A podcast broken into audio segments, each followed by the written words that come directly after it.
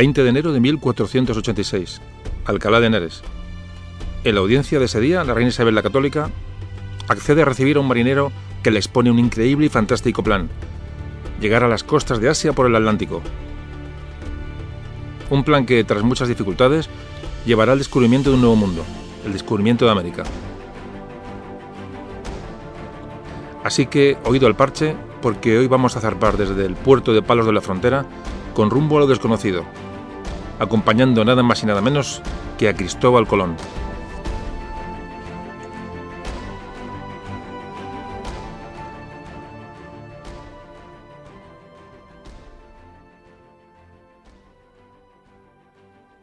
Memorias de un tambor.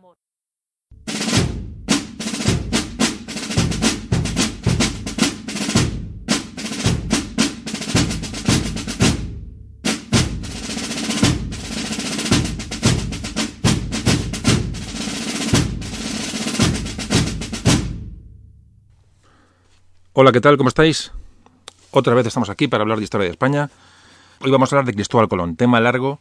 Me imagino que ya lo habréis escuchado, pero os, recomiendo oír, oír, los podcasts anteriores de, bueno, el de la Vuelta al Mundo, la primera Vuelta al Mundo y el de Gran Capitán.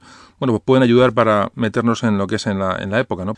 Y bueno, y como siempre, empezamos con la, con la descripción del entorno histórico que pasaba en España, fundamentalmente durante la época que, bueno, que, del personaje que vamos a tocar hoy. Desde 1454 reinaba en Castilla Enrique IV. Enrique IV, rey de Castilla, hijo de Juan II y de María de Aragón. Eh, Enrique IV eh, vivía con, en la época convivía con sus hermanos Alfonso e Isabel, Isabel la futura reina Isabel la católica. Estos eh, eran hijos de, del mismo padre, de Juan II, tanto Enrique como Isabel como Alfonso, pero Enrique IV era hijo de María de Aragón y Isabel y Alfonso eran hijos de Isabel de Portugal, con la que se casó Juan II nupcias. Como todos sabéis, Enrique IV era un rey bueno que ha pasado la historia como una, un rey con una personalidad peculiar. Estaba casado con Juana de Portugal, con la que tuvo una hija, con lo cual sería la heredera del trono de Castilla, llamada Juana. Eh, esta Juana tuvo el apodo de Juana la Beltraneja porque bueno, la, nobleza, la nobleza que, que, se oponía al reinado de Enrique IV, esa nobleza castellana, bueno, pues eh, bueno, empezó a sacar aducir ¿no? que, la, hija no era hija del rey, sino que era hija de su valido, de, de su hombre de confianza, de don Beltrán de la Cueva. Bueno, y de ahí viene ese apodo de Juana la Beltraneja con la que pasó a la, historia, tristemente. Esta nobleza va, a abocar a la, al, reino castellano a una guerra civil, una guerra civil entre los partidarios de, bueno, de, de, la, de la, la, continuidad de Enrique IV en contra los partidarios de, de Alfonso, eh, su hermano, que hubiera reinado como Alfonso XII. De hecho, Alfonso llegó a reinar durante tres años en una corte paralela, una corte que tuvo en Arevalo, y va a morir Alfonso, el, era un, prácticamente un, adolescente, en 1468. Se habla que si se le envenenó, que si no se le envenenó, en fin, ahí, siempre habrá sus, dudas. Pero al morir Alfonso, ¿quién es la candidata de esta, de esta facción de la nobleza que quiere eh, destronar a Enrique IV? Bueno, pues la candidata es Isabel, la que reinaría en el futuro como Isabel I, Isabel la Católica. Para resolver todo este entuerto, se llega a, un encuentro eh, que se celebra en Guisando, que se conoció como los Pactos de Guisando. Esto ocurre en 1468. Los partidarios de Isabel van a reconocer a Enrique IV como rey hasta su muerte, pero Isabel va a ser la heredera del trono. Es decir, Isabel es nombrada princesa de Asturias por delante de la hija, mmm, la hija eh, del rey Enrique IV, Juana, de Juana la Beltraneja. Isabel es trasladada a, a Ocaña, custodiada, bueno, esperando, eh, se le había preparado un matrimonio con, el, con Alfonso de Portugal, al cual ella no estaba de acuerdo a acceder. De hecho, se fuga de Ocaña y se va a casar en secreto con Fernando Aragón en 1469. Cuando se produce esta boda, Enrique IV anula los pactos de Guisando y nombra heredera a su hija Juana, Juana la Beltraneja. En 1474 va a morir Enrique IV. Él ha dejado como heredera a su hija Juana la Beltraneja, pero al día siguiente justamente se proclama en Segovia Isabel como reina de Castilla. Se produce otro conflicto civil entre los partidarios de Isabel, de Isabel la Católica, y de Juana la Beltraneja. Los seguidores de Juana la Beltraneja ya habían pactado su boda con, con el rey de Portugal, que era tío de Juana la Beltraneja, mucha diferencia de edad, Alfonso, Alfonso de Portugal, que entra en Castilla y se casa con Juana, una niña en Plasencia. Ya tenemos a los portugueses aliados de los partidarios de Juana la Beltraneja contra los partidarios de, de, Isabel, de Isabel I, de Isabel I de Castilla. La guerra duró cuatro largos años eh, y terminó con el Tratado de Alcasovas, un Tratado de Alcasovas que es importante para luego entender lo que vamos a hablar en cuanto a los, bueno, al, reparto del, mundo entre, o del, Océano Atlántico y de las tierras que, conocidas entre Portugal y España. En este Tratado de Alcasovas, que se firma en 1479, se reconoce a Isabel y Fernando como reyes legítimos de Castilla y Aragón. Eh, Portugal obtiene unas cesiones territoriales, pero eh, lo que mm, exigen los reyes católicos es que Juana de Beltraneja quede olvidada para la historia. Eh, la teórica sucesora legal al trono de Castilla va a quedar absolutamente al margen para el resto de sus días. Quedaos con el tema del Tratado de Alcasovas, que luego hablaremos de él. ¿Y cuándo se produce? Es decir, se produce en 1479 y es el tratado por el que luego bueno, el descubrimiento de América, todos los hechos que van a acontecer después van a estar influidos.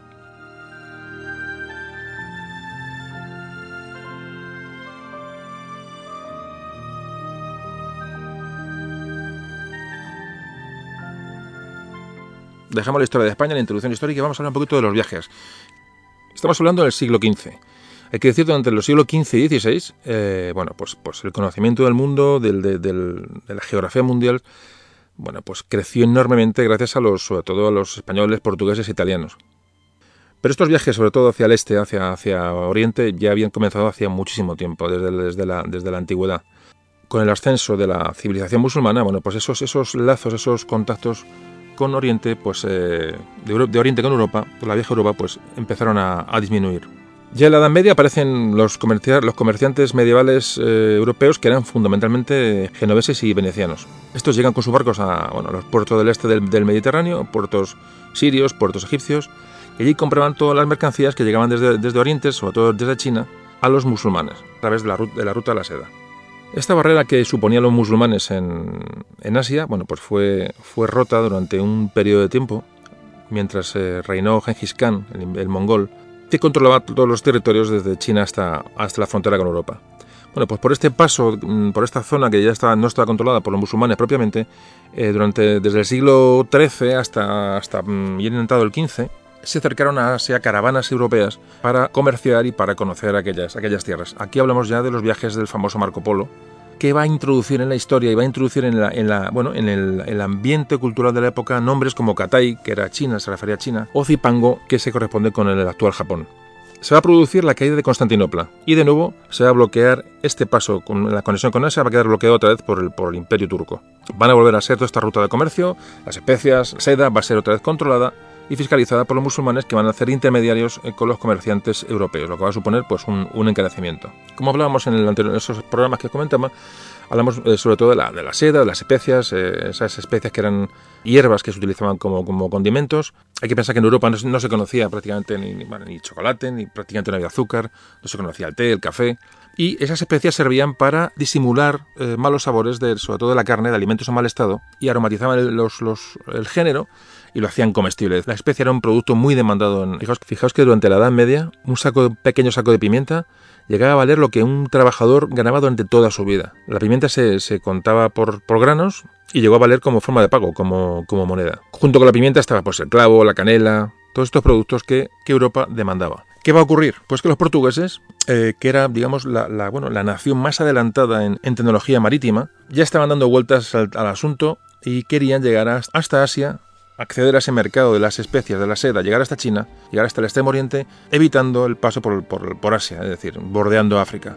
varias expediciones al final lo, consiguieron, descubrieron el paso por el Cabo de Buena Esperanza, es decir, eh, bordeando África, y va a llegar eh, Vasco de Gama, el portugués Vasco de Gama va a llegar a la India en 1497, es decir, va a llegar después que Colón llegó a América, y estableciendo una serie de ciudades en las costas, como a modo de jalonando el trayecto para, bueno, para poder crear una, infraestructura de llegar hasta allí. Portugal se adelantó a Castilla en, en estos viajes, lógicamente porque acabó la reconquista antes que, antes que España. España estaba en el mundo, hablamos del año 1492, España estaba intentando reconquistar Granada, el último bastión árabe, y no podían dedicar recursos ni, ni materiales a, a, la investigación, es decir, a, los viajes, a, a recorrer los, los, océanos. ¿no? Entonces, bueno, pues Portugal nos ganó, nos ganó la partida, digo, por estar más libre en este momento, tenía tecnología más avanzada, mejores barcos, mejores cartógrafos, es decir, nos sacaban, nos, tenían, nos sacaban ventaja. Pero ya automáticamente cuando acaba la reconquista, España se dedica al asunto y va a, a haber un, bueno, pues una pugna entre portugueses y españoles por quién llegaba antes al extremo oriente, por quién se hacía por el control de las especias y quién bueno, pues dominaba, dominaba los, los mares. Bueno, pues esta pugna entre España y Portugal va a, a ser resuelta este, por, por, los papas correspondientes que van a, bueno, van a decretar una serie de bulas que mm, otorgaban a unos y a otros pues zonas de, de navegación, zonas de control, bueno, pues con el pretexto, digamos, de, de bueno, de, evangelizar a las poblaciones de las, de las tierras que sigan descubriendo cada uno por, por su cuenta. Como antes comentaba, se firmó el Tratado de Alcasovas, el Tratado de Alcasovas que daba fin a la Guerra Civil Castellana. Os recuerdo, la guerra que va a dar el trono de Castilla a Isabel I, Isabel la Católica, en detrimento de Juana la Beltraneja. Pero en este Tratado de Alcasovas se aprovechó también para delimitar las zonas de influencia de unos y otros. Es decir, se trazó un paralelo al que pasaba a la altura de las Islas Canarias, desde el cual, al, al norte del cual, los castellanos podían explorar y conquistar tierras, y los portugueses al sur de este paralelo. Dejaba a los portugueses, bueno, pues el camino libre para, para eh, lo que hicieron, eh, dar la vuelta a África, es decir, la zona, la zona de África les quedaba bajo su influencia, llegar hasta, hasta el extremo oriente, y a los españoles les dejaba la opción de, bueno, de navegar de las Canarias hacia el norte. Es decir, realmente si no se descubría algo hacia el oeste, ese paralelo de las Islas Canarias lo que daba todas las opciones a Portugal.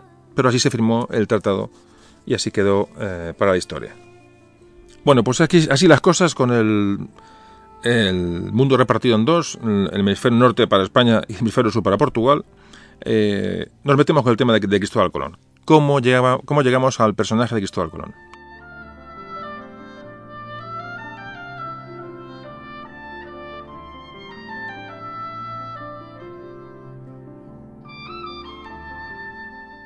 Sobre su vida hay un montón de lagunas que luego aún siguen hoy existiendo. Es decir, no tenemos una certeza absoluta sobre la vida de Cristóbal Colón, sobre su, sobre su origen. Evidentemente era un personaje muy ambiguo. Los escasos datos que aporta hoy su, que aportaba él sobre su biografía y, bueno y luego las, las, contradicciones, la confusión que creó su hijo Hernando cuando, cuando escribió su, su bueno su, su, historia, pues nos, nos abren un, bueno, una enorme carencia de, de datos, de referencias para, para ubicar a Cristóbal Colón. ¿Y a qué se debe esta, esta, estas dudas en torno a la vida de, de, Colón? Bueno, pues la respuesta es evidentemente que la provocó el propio Cristóbal Colón. Él apenas se refirió durante su vida a sus orígenes familiares, prácticamente no habló de su familia. Eh, como dice Salvador de Madariaga, dice, administró la verdad, dice, con notoria cautela. Hay un historiador y político italiano, eh, Paolo Taviani, que decía que Colón tenía la costumbre de no contar nunca toda la historia a una sola persona y de descubrir siempre solo una parte del argumento, contribuyendo notablemente al misterio y a la confusión en torno a su persona. Es decir, mm, para un historiador, Cristóbal Colón es un auténtico problema. Cristóbal Colón tan solo habló en una ocasión de su, origen y de su nacimiento, que dijo que era genovés, concretamente en la escritura de, del mayorazgo, de un mayorazgo que eh, hablamos de 1498, que años después de descubrir América, en la que él afirmaba ya haber venido al mundo en, Génova, pero jamás hizo referencias a sus padres ni siquiera a, a, su infancia. Después de su muerte, pues encima, eh, los, todos los intereses creados en torno a herencias que él, que él dejó, pues provocaron que, que desaparecieron documentos claves sobre su vida, eh, desapareció un testamento, un testamento que hizo en 1502. Su hijo y su biógrafo Hernando Colón, aunque como antes comentaba, pues aún metió más, más, eh, más problemas en la biografía de Colón, más dudas, más, más controversias. Fijaros que llegó su hijo a decir que no tenía claro de dónde era natural su padre. Evidentemente, vamos, no hay que ser muy para, para ver que, su hijo algo escondía, es decir, algún, una segunda intención llevaba cuando quería ocultar los orígenes del padre. Máxime cuando este hijo, cuando Hernando, en el testamento del hijo, eh, que hizo en Sevilla en el 1539, eh, sí que reconoció que, que Génova era la cuna, la cuna de su padre. Es decir, ¿qué escondía Colón, qué escondía su familia en cuanto a sus, orígenes? Por ejemplo, Salvador de Madariaga, eh, historiador, siempre ha argumentado que Colón tenía un origen judío. Este origen judío le hizo ocultar en la época de los reyes católicos, como todos sabéis, hubo una, una, había una persecución, había, hubo una expulsión de los judíos durante, durante su reinado, decía, había una eh, animadversión hacia los judíos, pues evidentemente si Colón hubiera, se hubiera identificado como judío, pues le hubiera cortado toda la probabilidad de, de, ascender y lograr sus planes en la corte, de Castilla. Bueno, es un, argumento que tiene, su base, es decir, todo lo que hoy vamos a hablar, lo que íbamos a contar, evidentemente vamos a hablar todo entre, entre, bueno, entre paréntesis, porque realmente no hay una, certeza absoluta sobre datos que vamos a comentar. ¿Y qué ha pasado? Pues bueno, porque el, el origen de Colón, como todos sabéis, se lo ha adjudicado mmm, mucha gente, muchas zonas, muchas tierras, muchas regiones, eh, por ejemplo, hay un origen, un intento de, de bueno, de, de, de, reclamar un origen, por ejemplo, gallego. A finales, sobre todo a finales del siglo XIX, se presentaron una serie de documentos que, que, ¿no? que hablaban que Cristóbal Colón y Bartolomé Colón, su hermano, habían nacido en Pontevedra. Parece que esto luego se confirmó que eran documentos falsos. Se reclamó un, origen castellano, parece que, que, hubo también una serie de historiadores que dijeron que, que había nacido en, en, Guadalajara, en un pueblo de Guadalajara. Un origen extremeño también. Eh, parece ser que una familia de conversos judíos eh, en Extremadura. Hay quien reclamó un origen portugués, portugués para Cristóbal Colón. Se decía que era un tal González Zarco, que era un portugués que había huido a, a Génova por X motivos y luego había regresado a Portugal. Fijaos, hay hasta una, una posibilidad de origen griego. Hay un investigador norteamericano que, que parece que, que, ha identificado a Colón como un corsero griego del siglo XV al servicio de Francia. Eh, bueno, por supuesto, un origen inglés. Hay un, salió un libro en Londres en el siglo XVII, a último del siglo XVII, que afirmaba que, que Colón era, había nacido en, en, Inglaterra pero residía en Génova. Otro origen suizo, de un, hay un tal Colón acabado en B, en B de Barcelona, que dice que es, que es gradero ascendiente de Cristóbal Colón y que había nacido en Ginebra un supuesto origen francés, de un abogado francés también que se llama Colomb, igual con el mismo apellido que el suizo, Jean Colomb, acabado en B, que también a finales del siglo XVII igual, pues eh, además este se, proclamó descendiente de, de, de, Colón, incluso en su escudo familiar puso las, el escudo de armas de Castilla y León, o sea, imaginaos ya si ya, bueno, se, lo tomó absolutamente en serio. Otros historiadores le dan un origen eh, corso, de, de, la isla de Córcega, de. Aquí en España, bueno, ha habido también más, más eh, intentos de asociar a Colón con distintos sitios. Cuando hay, un, hay quien ha investigado un origen ibicenco, la, la isla de Ibiza, de origen catalán. También ha habido por, bueno, por temas de, escritura, de idiomas. Decíamos, a ver, de Tortosa, en Mallorca. Hay, una, hay una teoría eh, mallorquina que bueno más o menos eh, ha estado también bastante bastante amparada yo un poco os voy a comentar lo que hay sobre el sobre, eh, sobre la mesa yo os cuento esta, esta teoría de mallorquina, del origen de Colón, bueno, pues que tiene, que tiene un estudio hecho bastante consistente detrás. De hecho, fijaos que, que cuando Ramón Menéndez Pidal, el famoso filólogo, cuando investigó las, el tema, bueno, la lengua de Colón, ¿no? En sus, con sus manuscritos y tal, eh, dijo que, dice, uno, dice, Colón escribía siempre en latín o en español, jamás en italiano ni en portugués y decía su latín era hispánico y cuando comete errores en la mencionada lengua latina sus errores son hispanísimos y también ha detectado, se han detectado catalanismos en algunas expresiones del, del descubridor. Lo que no se encuentra por ninguna parte son italianismos, cosa muy significativa. Bueno, pues os digo eso también, es decir, que en Menéndez Pidal, en el análisis que hace sobre, sobre, Colón, habla bueno, que, que, hay una cierta influencia en su lenguaje del, del, catalán, y que no encuentra por ningún lado eh, italianismos propios de, la, de, su, de su origen. Es decir, pongo, repito, os pongo eso sobre, sobre, la mesa para que cada uno pues luego tire por donde quiera y lea y se documente e investigue. Bueno, pues al margen de esta teoría mallorquina, que, bueno, que puede tener cierta, cierta verosimilitud, que no quiere decir que sea cierta, pero bueno, está más, más o menos eh, eh, argumentada, la mayor parte de las teorías, por no decir todas las teorías, no tienen ningún fundamento histórico y además se basan en, pruebas e interpretaciones remotas, erróneas de los textos, es decir, no hay por dónde cogerlas ninguna. Es decir, aquí hay, bueno, esto no lo digo yo, esto lo han dicho historiadores durante mucho tiempo que estas teorías han quedado absolutamente desechadas. Somos, como ya sabéis, aquí en España somos un, un poquito catetos y cada uno nos gusta nuestro, nuestro terruño.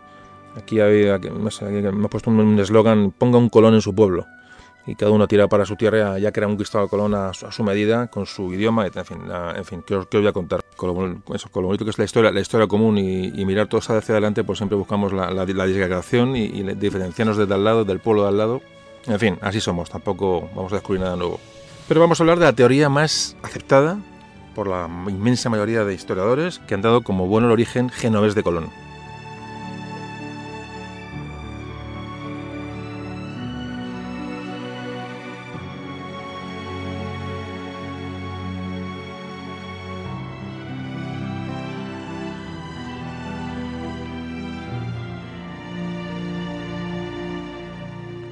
Parece que eh, Cristóbal Colón nació en Génova hacia el 1450, en una familia de, artesanos, de, tejedores, alguien relacionado con, la con, la manufactura de telas. Parece que Cristóbal Colón fue el mayor de, cinco hijos, de un matrimonio formado por Doménico Colombo y Susana Fontanarosa. Cinco hermanos, Cristóbal el Mayor, Bartolomé, Bartolomeo el segundo, que le acompañó luego eh, a España, Giacomo, Giovanni y una hermana. Hay un estudio de un historiador español, Antonio Ballesteros Beretta, que atribuye esta, ocultación de, la biografía de Colón a, bueno, porque que intentó encubrir pues, sus orígenes humildes. ¿Qué pruebas hay de la, bueno, del origen de Colón genovés? Bueno, pues, pues quizás lo más importante sea la, como antes también comentamos, eh, después de descubrir América, eh, Colón, digamos, hace una carta de fundación de su mayorazgo. El mayorazgo es una institución que creó el, se creó en Castilla, el derecho castellano, que lo que permitía era mantener los bienes, el conjunto de bienes de, una familia vinculados, digamos, eh, entre sí de manera que los bienes pasaban al heredero normalmente al, hijo mayor, al, primogénito. Y así un patrimonio de la familia, de una familia no se, no se disgregaba, no, no se perdía, incluso podía aumentar, era conservar el patrimonio familiar.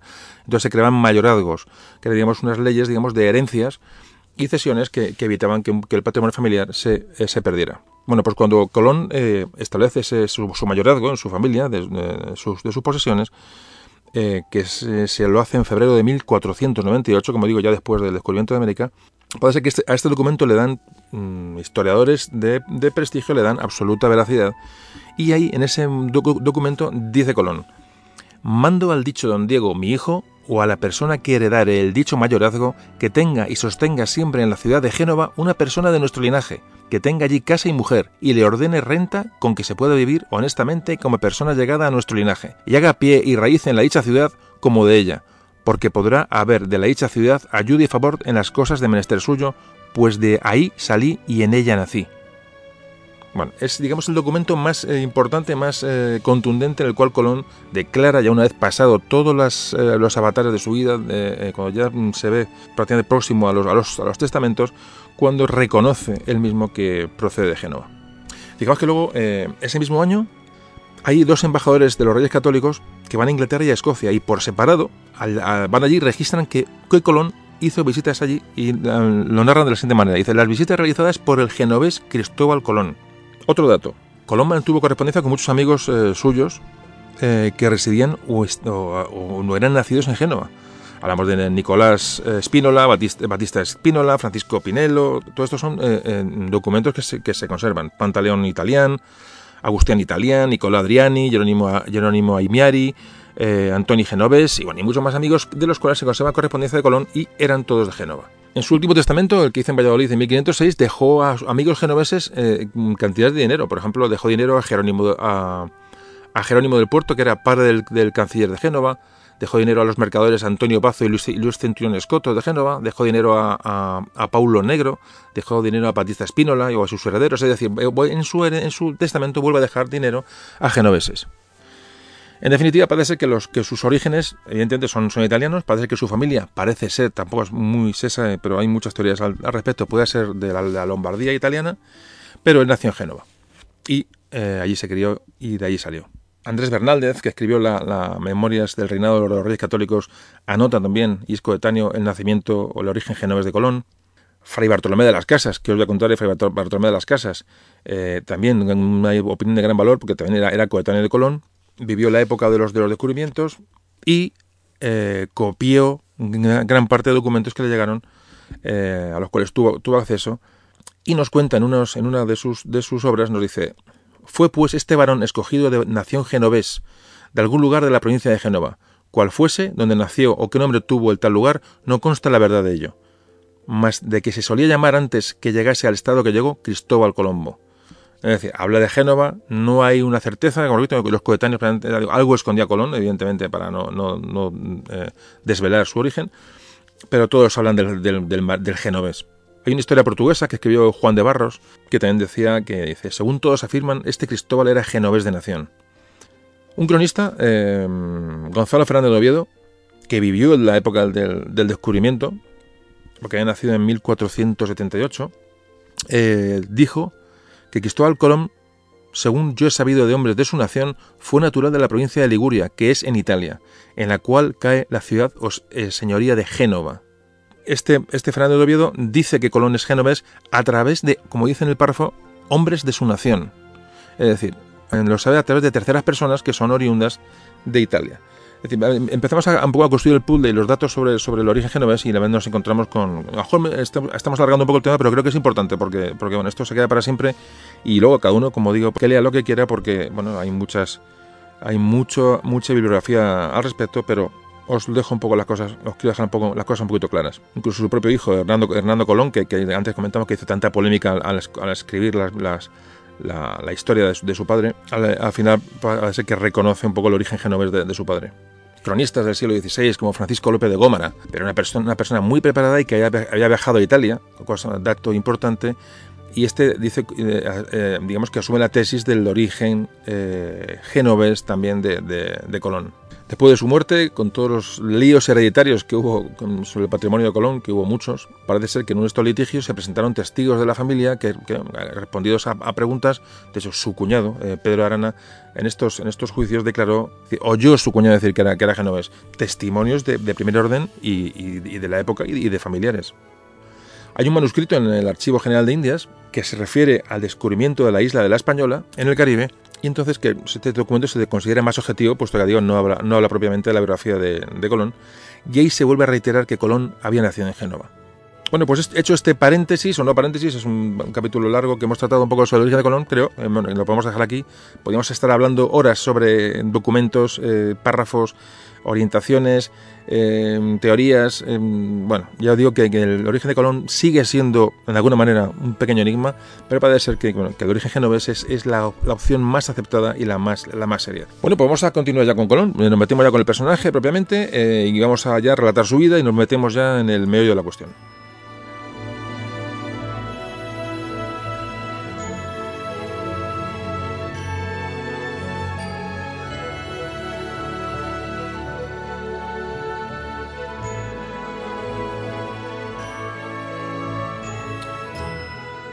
Dando como, como bueno su origen genovés, pues parece que en su juventud, bueno, pues compaginó la ayuda a su padre en la, en la manufactura de, digo, de, de, telas, con ya contactos eh, eh, con, con, el mundo del mar, porque, como decimos, eh, un genovés lo tiene prácticamente en la, en la sangre. Parece que como grumete, pues pudo hacer sus primeros pinitos en el mar, y hacia 1473 decidió abandonar Génova, y parece ser que cuando ahí fue cuando empezó a trabajar ya en el mar y, bueno, y trabajando para el comercio de Génova. Parece que, que viajó hasta las colonias genovesas en, en el Egeo, algunos investigadores dicen que, participó ya en campañas navales bélicas al servicio de Renato d'Anjou eh, y de un corsario, de Guillermo de Casenove.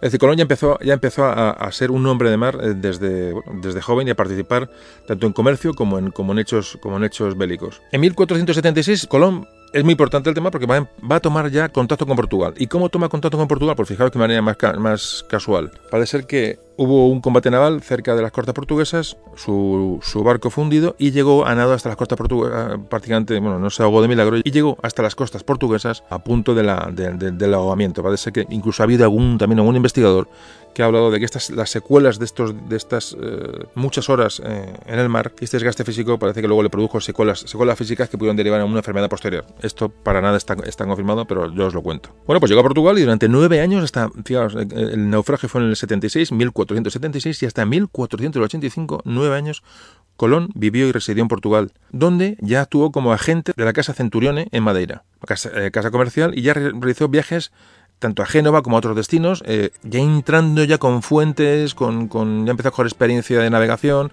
esto empezó a contactar con marinos, empezó a contactar en ciudades, empezó, a, empezó esa, esa mente a, a, a, abrirse, bueno, y a ver y a estudiar y a escudriñar nuevas opciones, ¿no?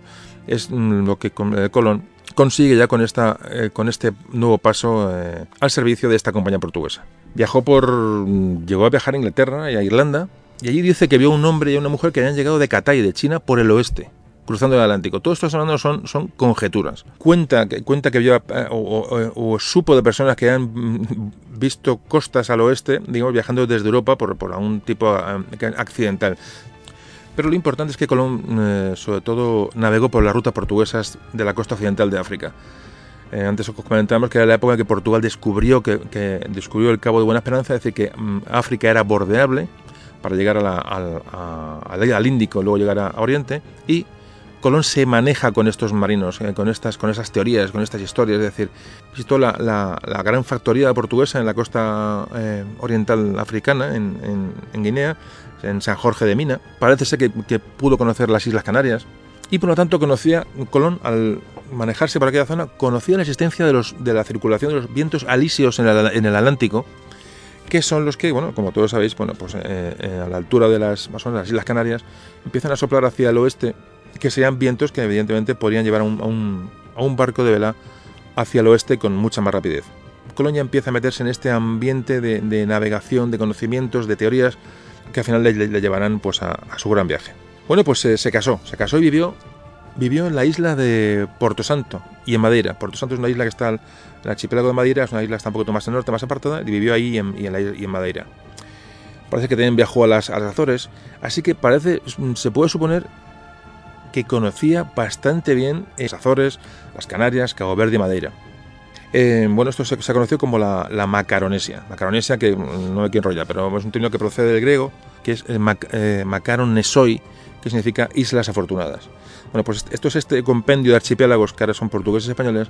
Repito, se llama la, Macaron, la Macaronesia, y esta Macaronesia parece que Colón dominaba, la dominaba bastante bien.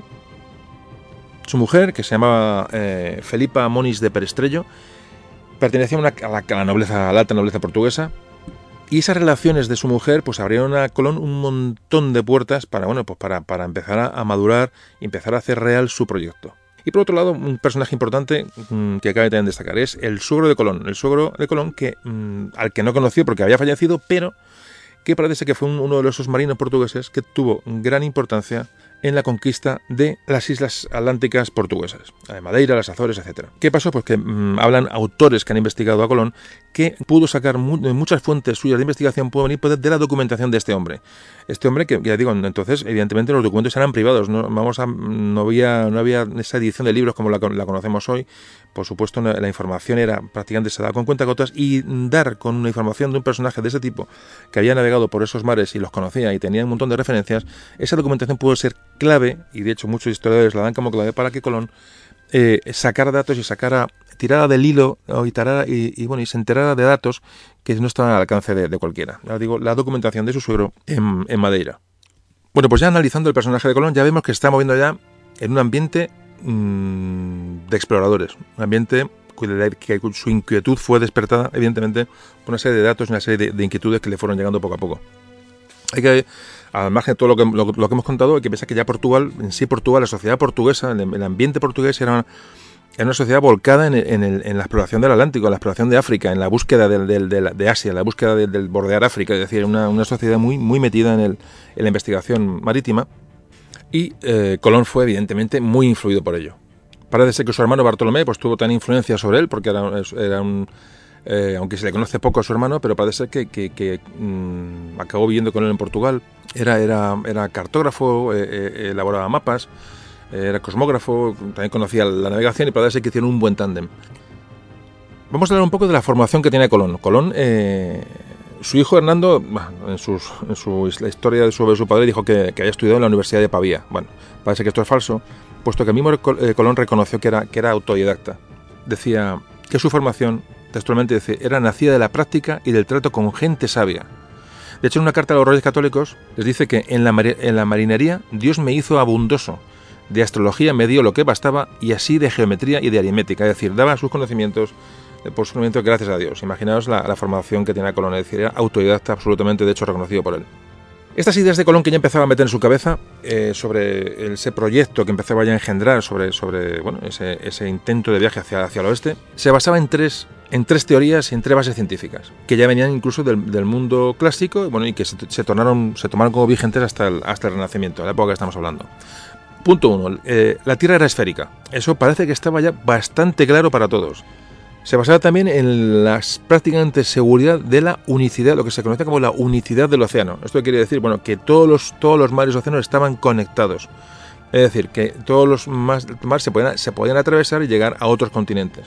Y por último, la idea ya de una, de una dimensión del globo terráqueo. Es decir, ya se sabe que la Tierra era esférica, pero ya se, se, empezaban a especular con las dimensiones de la Tierra. Con lo cual ya empezaban a hacerse bueno, cálculos de dónde, hasta dónde se podía llegar y qué riesgos se podían tomar en un viaje, en un viaje por mar. Fijaos qué interesante lo que estamos hablando. ¿eh? Estamos hablando de, de, pues, uy, qué fácil es saberlo todo, ¿no? Y coger un mapa mundi y ver todo. Mm, eh, con la tranquilidad que nos da, que nos da el siglo XXI, pero fijaos qué, maravilla, ¿no? Esta gente ya cómo se, cómo se estaban despertando, cómo llegaba el renacimiento, ¿no? Esta época de la historia de la humanidad que es auténticamente bárbara. Y, y bueno, de eso estamos hablando.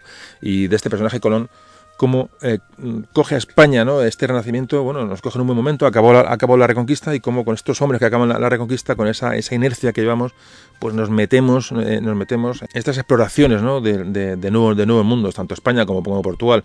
Es decir, son, momentos históricamente realmente interesantísimos. Quizás el problema de Colón, que al no tener una formación específica y, real, todos, como decimos, era autodidacta, bueno, pues realmente hablan muchos historiadores de bueno, que Colón tenía un poco un lío en su cabeza, es decir, no tenía un esquema muy claro de lo que de, todos esos aprendizajes que había acumulado. Así que después de acumular conocimientos, acumular teorías, se lanza, se lanza y va a presentar un proyecto al rey de Portugal. Se lo presentó, no se sabe muy bien, pero entre 1483 y 1485, no hay certeza absoluta. Y como digo, le presenta al rey de Portugal un proyecto para una teoría mediante la cual, navegando hacia el oeste, va a encontrarse con el extremo oriente, con lo que él llamaba Zipango, Japón, con Catay, China, etcétera. Se lo plantea al rey de Portugal y bueno, lo que pasa es que bueno, ahora veremos, veremos lo que ocurre.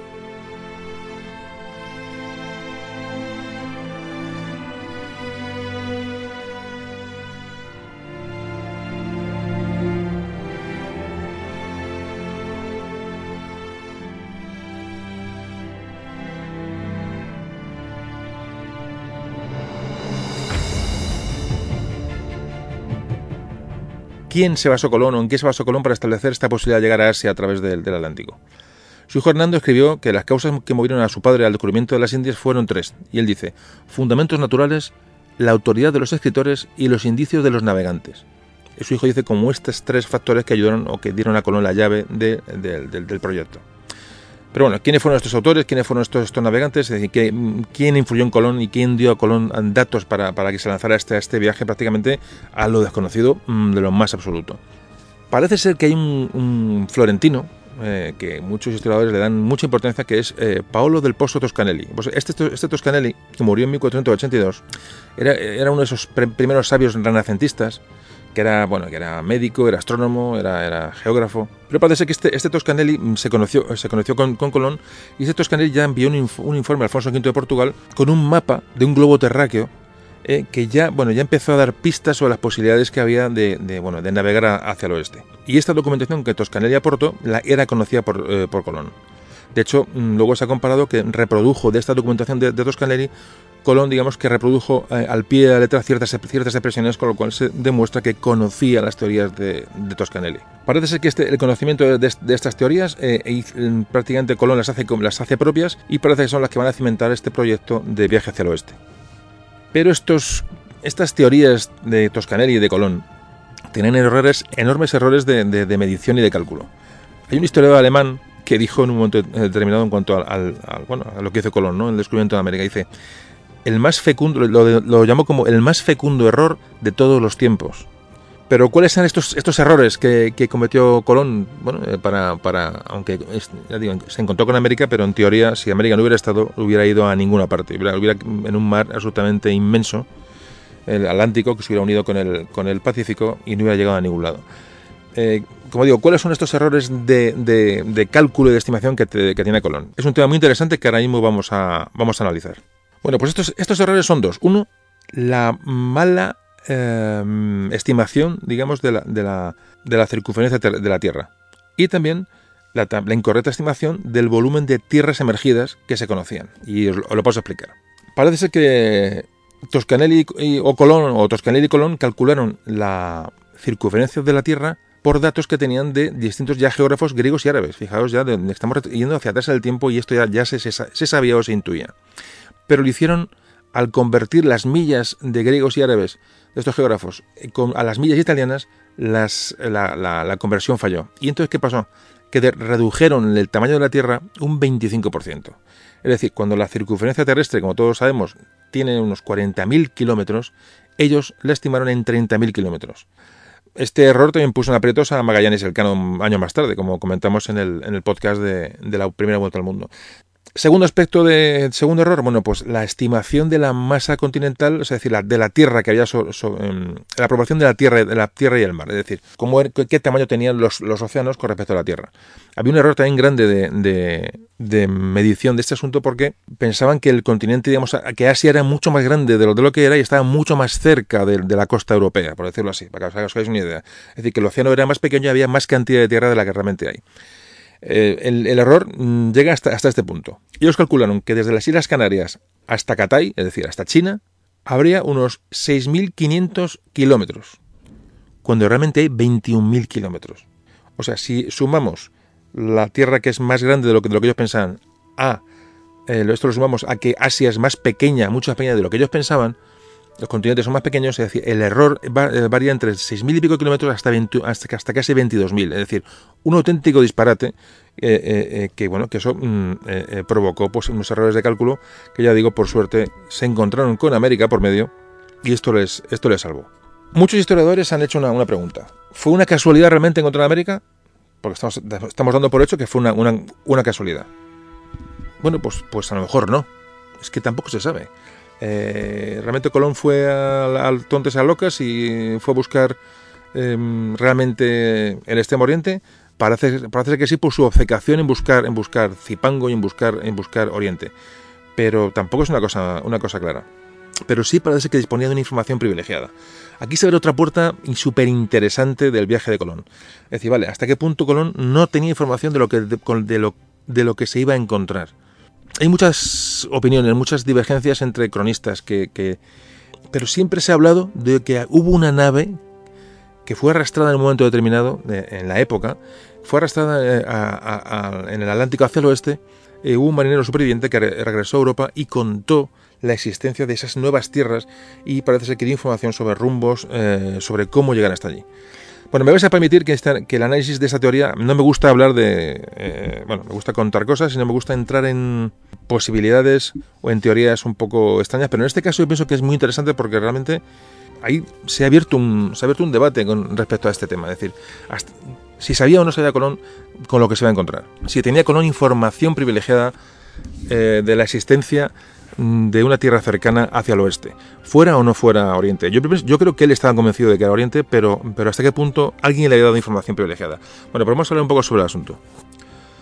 Fray Bartolomé de las Casas, este famoso cronista, que, que, bueno, que evidentemente nos sirve como una buena referencia, habló en sus crónicas de un piloto superviviente de, de, una expedición que llegó a Porto Santo, es decir, la, la, una isla al norte de Madeira, en la cual estaba eh, Colón, y textualmente dice, el cual en reconocimiento de la amistad vieja o de aquellas buenas y caritativas obras, viendo que se iba a morir, descubrió a Cristóbal Colón todo lo que les había acontecido y diole los rumbos y caminos que habían llevado y traído y el paraje donde, donde esta isla, se refiere a la española, dejaba o había hallado, lo cual todo traía por escrito.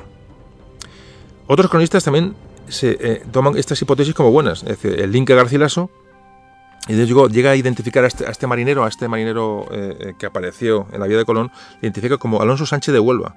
Esta hipótesis de este marinero eh, ha sido también analizada y reivindicada por el historiador Juan, eh, Juan, Manzano, que a partir de algunas expresiones sacadas en las capitulaciones de, de Santa Fe, de las que luego, las que luego hablaremos, eh, extrae de las capitulaciones una serie, una serie de, de indicios en los cuales detecta que hay un conocimiento previo de Colón sobre la ruta de América.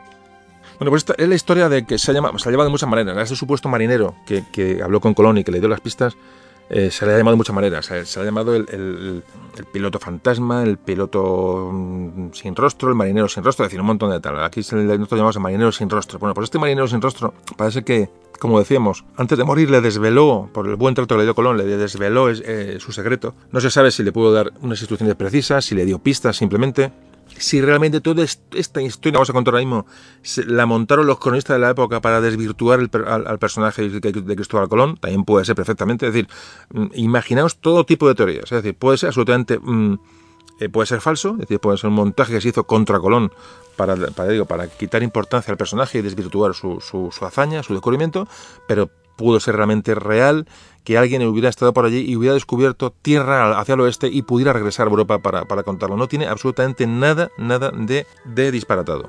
El caso que sobre este marinero sin rostro, que se le ha conocido así, eh, bueno, pues eh, un historiador, Mario Hernández Sánchez Barba, pues sacó una, una teoría y dijo que este piloto podía ser Pedro de Convides, que es un castellano que se le nombró almirante eh, de unos 34 barcos que fueron a, hasta Guinea para, para llevar eh, mercancías comerciales a Guinea y volviendo, volviendo a Castilla, parece que eh, fueron, fueron sorprendidos por una flota portuguesa, entablaron combate y después de este combate, en, los inter, bueno, ya intercambio de, de prisioneros, eh, barcos, etcétera, cuando ya se, bueno, se llega a un, entendimiento entre portugueses y españoles, parece que este, eh, los, los listados de marineros, este Pedro de Covides no aparece en ningún listado. Esto está en el archivo de Simancas este Pedro Covides no aparece.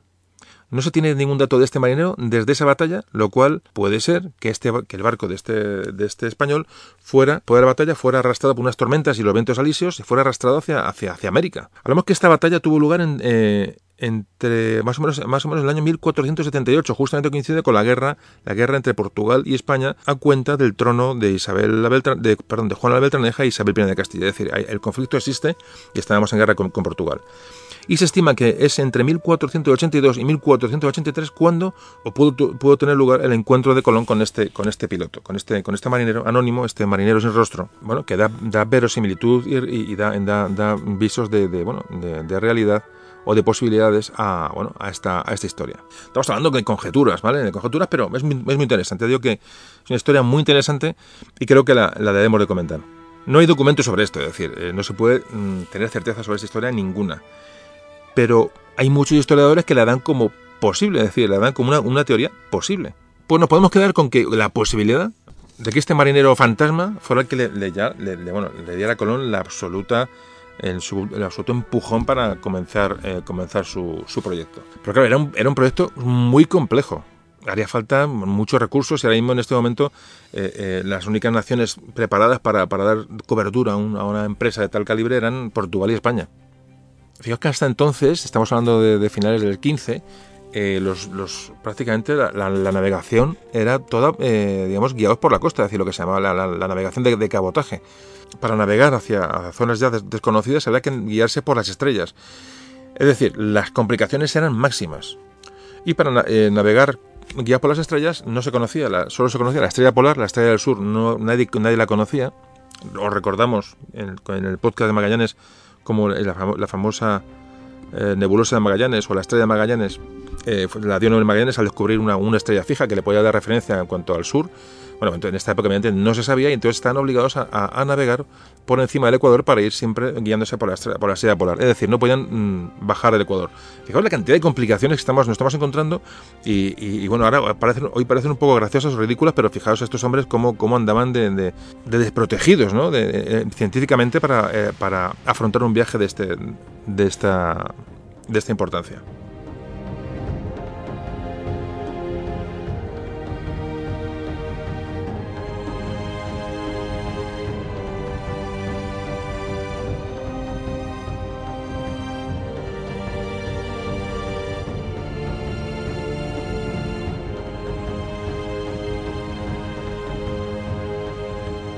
Vamos a volver a hablar un poco, volvemos un poco al tema de, esta, información que tuvo Colón en su, en su momento, esa posible información de alguien que le, que describió o le dio información sobre estas tierras al oeste.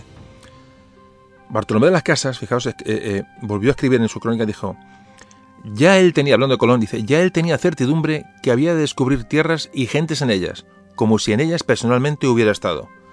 Es un párrafo, se puede dar la interpretación que cada uno quiera, pero eso está escrito. Otro cronista, Gonzalo Fernández de Oviedo, en la Historia General y Natural de las Indias, que escribió en Sevilla, la escribió en 1535, eh, escribe este, este, párrafo. Quieren decir algunos que una carabela que desde España pasaba para Inglaterra les sobrevinieron tales e tan forzosos tiempos e tan contrarios que hubo necesidad de correr al poniente tantos días que reconoció una o más de las islas de estas partes e Indias, el que después le hizo tiempo a su propósito y tornó a dar la vuelta. Está hablando que hay crónicas que hay un, barco que mm, por tormentas y por motivos eh, eh, meteorológicos adversos se encontró con las islas al oeste. Este video también habla, hace referencia este, de este, de este supuesto piloto y dice, este piloto era tan íntimo amigo de Cristóbal Colón y en mucho secreto dio parte de ello a Colón. Él le rogó que hiciese una carta y asentase en aquella tierra que había visto. Todos son párrafos sacados, que, fuera de contexto, bueno, todo tiene un sentido, a lo mejor dentro del contexto la cosa cambia, pero, pero existen eh, eh, muchas crónicas, digo, que hablan de este supuesto marinero, de estos supuestos datos de navíos que habían regresado del oeste. Repito, todo eh, con pinzas porque evidentemente puede ser, como antes comentaba, puede ser un, bueno, pues echar tierra encima de Colón y, desvirtuar su, su, su, misión. Y luego Francisco López de Gómara, en sus crónicas, dice, he aquí cómo se descubrieron las Indias por desdicha de quien primero las vio pues acabó la vida sin gozar de ellas. No lo sé. Cuanto más se lee y más uno se mete en, ese tema, dice, bueno, es que hay un montón de indicios que hablan de un supuesto marinero que dijo a Colón algo.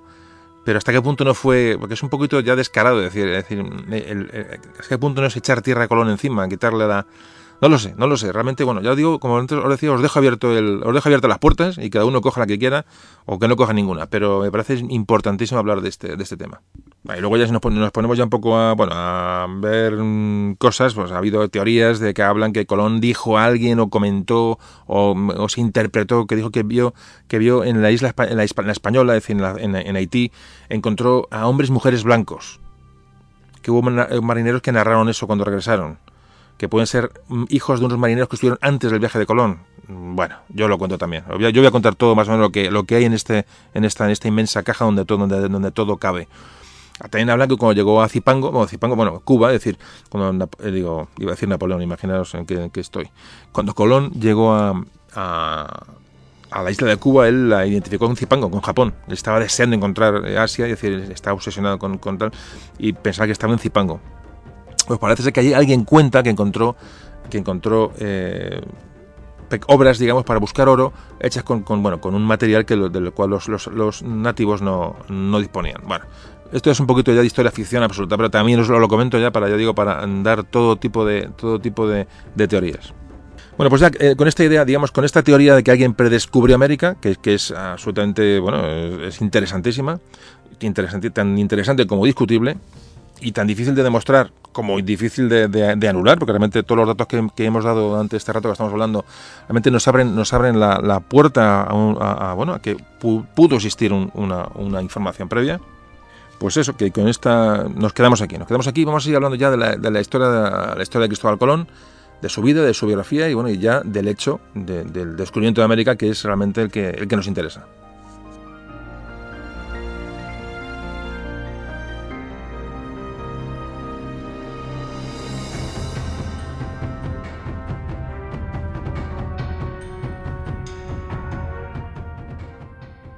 Va a ser largo el podcast, seguro, seguro, porque, porque además creo que no debo dejar nada en el aire. Esto está ahí. Si os cuesta escucharlo dos, tres, cuatro veces, mm, pues lo escuchéis en cuatro veces al que le, interese. Yo creo que, quitar información no tiene ningún sentido. Cuando esto está grabado y se puede, se puede eh, desglosar en, diferentes escuchas, entonces no tampoco me quiero enrollar, pero tampoco voy a, voy a, voy a dejar datos sin, sin tocar. Nos quedamos con, bueno, con que Colón eh, presentó el proyecto en Portugal, al rey, de, al rey de Portugal. Hablamos que esto de 1400, entre 1483 y 1485. Comentábamos también que, bueno, que en Portugal se vivía un, espíritu enorme de, conquista, de exploración. Están, los portugueses están explorando ya las costas de África eh, prácticamente hasta, hasta el Cabo de Buena Esperanza para encontrar el paso al, Índico, llegar al extremo oriente a buscar las especias. Y cuando Juan II, el rey de Portugal, recibe la oferta de, la oferta de Colón, crea una junta de expertos y le encarga bueno, que analizan el proyecto de Colón y desestiman el proyecto porque no lo ven viable. Parece que hay dos razones por las cuales desestiman en Portugal el proyecto. Primero, las exigencias económicas que pedía eh, y políticas y de, bueno y de, reconocimiento que pedía Colón, que eran excesivas, que luego los reyes católicos realmente le, otorgaron. Y la segunda razón que, por la que se desestima es que en Portugal, que era, como repito, era el país más avanzado en, tecnología eh, marítima y en exploraciones y en cartografía, puesto que se han dedicado ya mucho antes que los españoles a, desarrollar esto, eh, los científicos portugueses Mm, conocían de alguna manera que los, datos que daba Colón en cuanto a las dimensiones de la Tierra, en cuanto a, los, a, lo largo de los viajes, eran, eran, eran desmedidos, es decir, eran mucho más cortos de lo que era en realidad. Y parece ser que muchos autores dicen que, este Consejo portugués desestima la, idea de Colón porque la ven, la ven suicida y porque además ya estaban eh, con la, abriendo, la ruta por el sur de África, es decir, ya estaban los portugueses llegando al, Índico, eh, bordeando África, es decir, se junta todo y desestiman el proyecto de Colón, aunque parece que no se desestima de una forma definitiva, porque Juan, eh, Juan II, según luego cuenta su hijo en la, memoria del, padre, eh, o la historia del padre, escribe que cuando habla del rey de Portugal respecto a esto, dice, Dice, el rey envió en secreto una carabela a Cabo Verde para comprobar la tesis de Colón, o sea, de su padre. Dice que fracasó. Quizá para realizar el plan sin su autor. Se prepararon los viajes de Arco en 1484 y de Durmo y Estreito en 1486 hacia el oeste en busca de islas o tierra firme, siendo este el más cercano al plan colombino, lo que revela que en Portugal no se prescindió de la posibilidad de hallar tierras en el Atlántico. Si es cierto lo que comenta el hijo de Colón, es decir, eh, luego en Portugal envió alguna expedición o sea, sabía que Portugal había mandado expediciones, aún desechando el plan de Colón, y bueno, por si acaso mandaron a un, a, barco a ver qué había de realidad. Un otro historiador portugués, Demetrio Ramos, dice que, el rechazo portugués pudo venir porque Portugal no quería conflictos con Castilla y Aragón, y entonces, eh, en, la ruta de navegación que iba a llevar Colón iba al norte del, paralelo de las Canarias, con lo cual iba a transgredir el Tratado de Alcasovas y podía provocar pues, otra contienda bélica con Castilla y Aragón.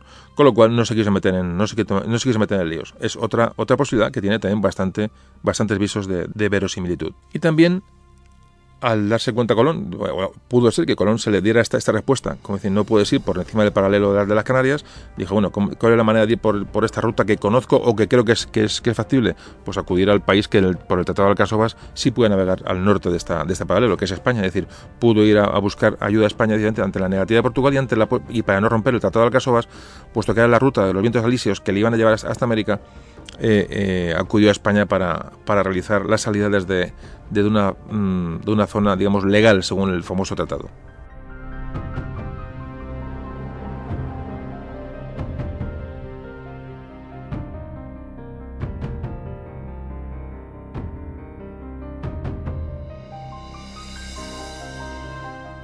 Pues Colón, tras, eh, tras estas negativas, enviudó y hacia el año 1485 viajó a Castilla con su hijo Diego y se dirigió hacia Palos de la Frontera.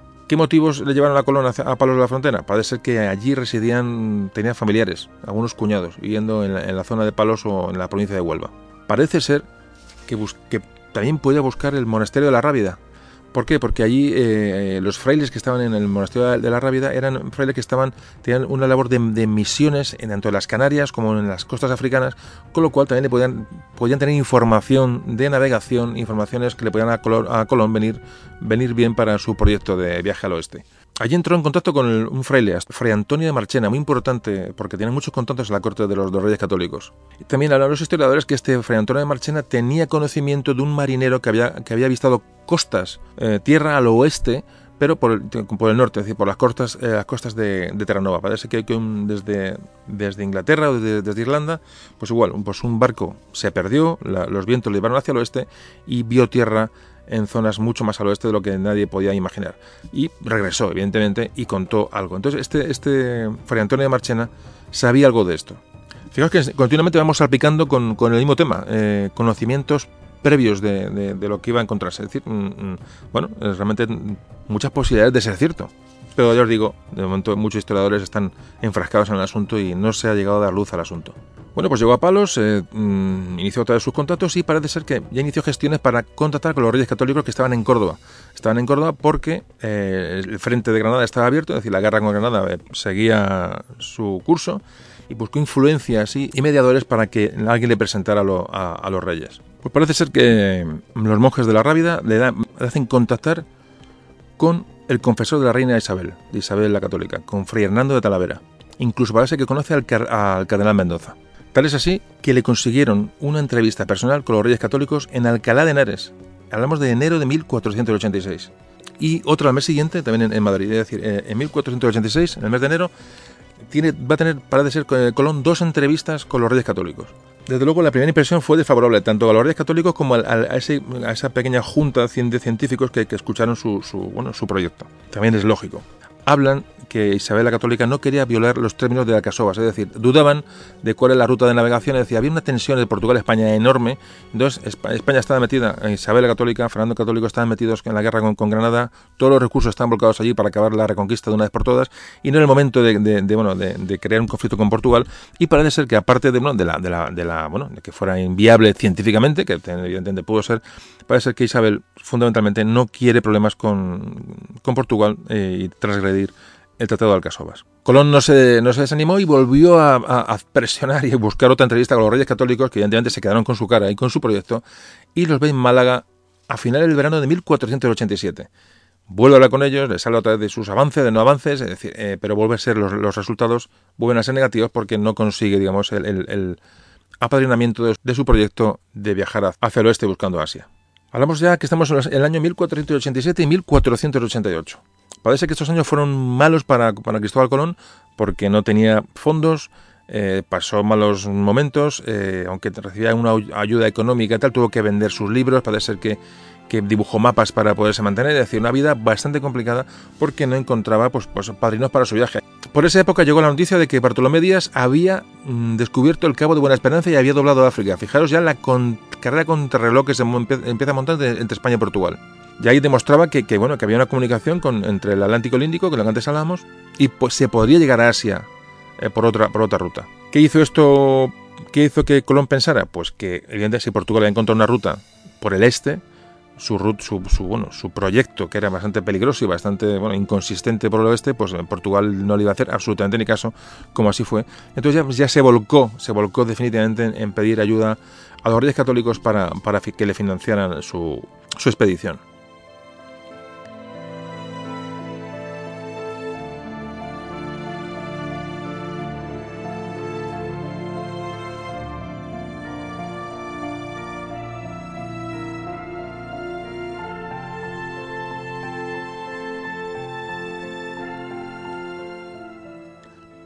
Parece ser que vuelva a reunirse con los, reyes católicos y estos, evidentemente, algo habría. Vamos a estamos hablando que nos, estamos jugando el mercado de las especias, el mercado de la seda, es decir, encontrar Asia por el oeste. Y para España era, una empresa que podía, vamos, que podía proporcionarle beneficios enormes a todas luces. Es decir, los reyes católicos no le dijeron, mira, vete por ahí, está chalado, vete a, Portugal o quien te escuche. Los reyes católicos sabían que, si esa opción era válida, eh, la competencia que Portugal, esa carrera con Portugal podía ser ganada. Eh, en, ningún momento le dijeron vete y no vuelvas. Es le iban dando largas, no había dinero, estaban en la guerra con, de Granada, decir, no había posibilidades, pero no le dijeron vete, es decir, le dijeron vente más tarde, vente luego. Un poquito para, para que un poco nos situemos en, cuál es la situación de la, de la empresa. En esas fechas también parece que envió a su hermano Bartolomé a presentar el mismo proyecto a los reyes de Francia y de Inglaterra. Fijaos ya en, bueno, hasta dónde llegó Colón en su afán de, realizar su, aventura. Parece ser que eh, Colón presenta este, también este proyecto al, duque de, Medinaceli. Esto es una, teoría del otro historiador español, Romeu, Romeu de Armas, que eh, defiende esta teoría del duque de, Medinaceli. Parece que estuvo tentado el, mismo duque a, financiarle él solo el, viaje a Colón para y, quedarse con las riquezas que pudiera obtener Colón del viaje. Parece que el duque se echa atrás, pero es este mismo duque de Medinaceli el que va de Medina Celi el que va a influir a los reyes católicos para que vuelvan a, dar otra entrevista a Colón, esta vez en Jaén. Es decir, me imagino que en cada entrevista a Colón pues les llevaría qué avances ha tenido, qué ha descubierto, qué no ha descubierto, le daría a los, reyes católicos nuevas vías, nuevas puertas para, para, que, bueno, para que se decidieran de una vez por todas a realizar la, expedición, pero realmente nunca les conseguía convencer por el motivo que fuera. Nuevamente esta reunión de Jaén falla, ¿por qué? Porque siguen, digamos, están ya en la última fase de la guerra de, Granada. Están em, los, eh, los cristianos eh, rodeando Baza y no tienen fondos realmente. Con lo cual ya, bueno, Colón realmente lo que hace es una audiencia con el rey de Francia. Cuando ya estaba preparando el viaje a Francia, em, Colón está en el monasterio de la, de Rábida y allí encuentra a un personaje que va a ser clave en la historia, que es Fray Juan Pérez, que haya sido también confesor de la reina Isabel. Este Pérez escribe a la reina Isabel la Católica y esta, que se fiaba de él, era un hombre de confianza, convoca otra vez a Colón en Santa Fe, Santa Fe, como comentábamos en el podcast del Gran Capitán, es una ciudad que al asediar Granada, el campamento cristiano, se, el campamento cristiano digamos, se, colocó frente a la, muralla de Granada, pero tal fue el campamento cristiano, tal fue su consistencia, que se construyeron muros, se construyeron empalizadas, en total que Santa Fe se convirtió en una ciudad realmente, lo que era el campamento de asedio se convirtió en una ciudad que hoy existe todavía. Bueno, pues en Santa Fe, que, eh, donde se encontraban los reyes católicos ya para tomar Granada, citan a Colón y le dan una, ayuda económica para que se mantenga. Bueno, y dicen, espérate a que acabe la guerra de Granada y ya, hablaremos. Pero le dan, vuelven a dar otra vez largas. Aquí nos cuenta Fray Bartolomé de las Casas, dice en sus crónicas que dice, cuando es que, que, Colón se va de Santa Fe, en la última audiencia que tiene con los reyes católicos, dice Bartolomé cuando cuenta el hecho, dice, mandando a los reyes que le dijesen que se fuese en hora buena. O sea, vete por donde has venido. Y según esto, como antes decíamos, ya Colón decide marcharse a Francia. Pero ¿qué ocurre? En este, hablamos de horas, por lo que cuenta la historia, son horas. Tiene un, eh, Colón tiene un valedor importantísimo que es Luis de Santángel. Luis de Santángel es uno de los de los eh, las personas que creyó en Colón desde el principio y realmente que luego a la larga financiaría gran parte del viaje. Y al ver que Colón se va a Francia, dice, vamos a ver, no dejéis irse a este hombre porque, porque estamos cometiendo un error, un error histórico. Entonces, eh, inicia unas gestiones rápidas en la corte de Santa Fe y parece ser que, que, uno de los opositores grandes a, Colón era Fray Hernando de Talavera, el, confesor eh, actual de la reina, la reina Isabel. Y parece ser que él ofrece su dinero y convence en la corte a, los que estaban en contra de este viaje o no estaban a favor de este viaje para que llamaran a Colón y que se decidieran hacerlo, que él iba a poner gran parte del dinero.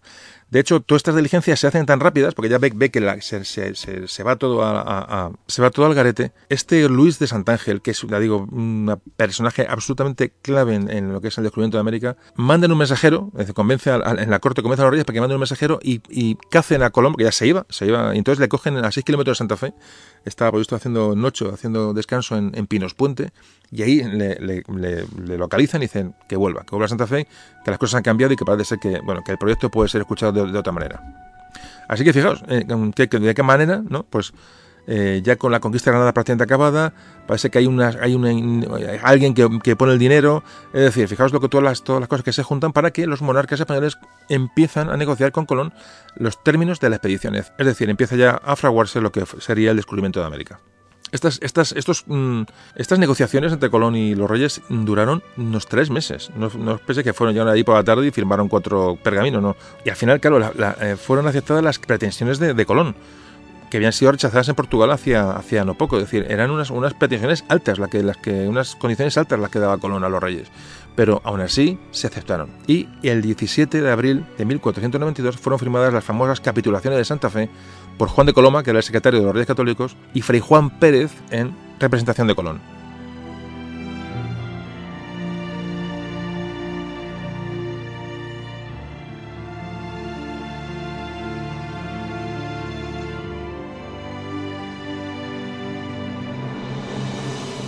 Bueno, pues ya se han firmado las capitulaciones de Santa Fe.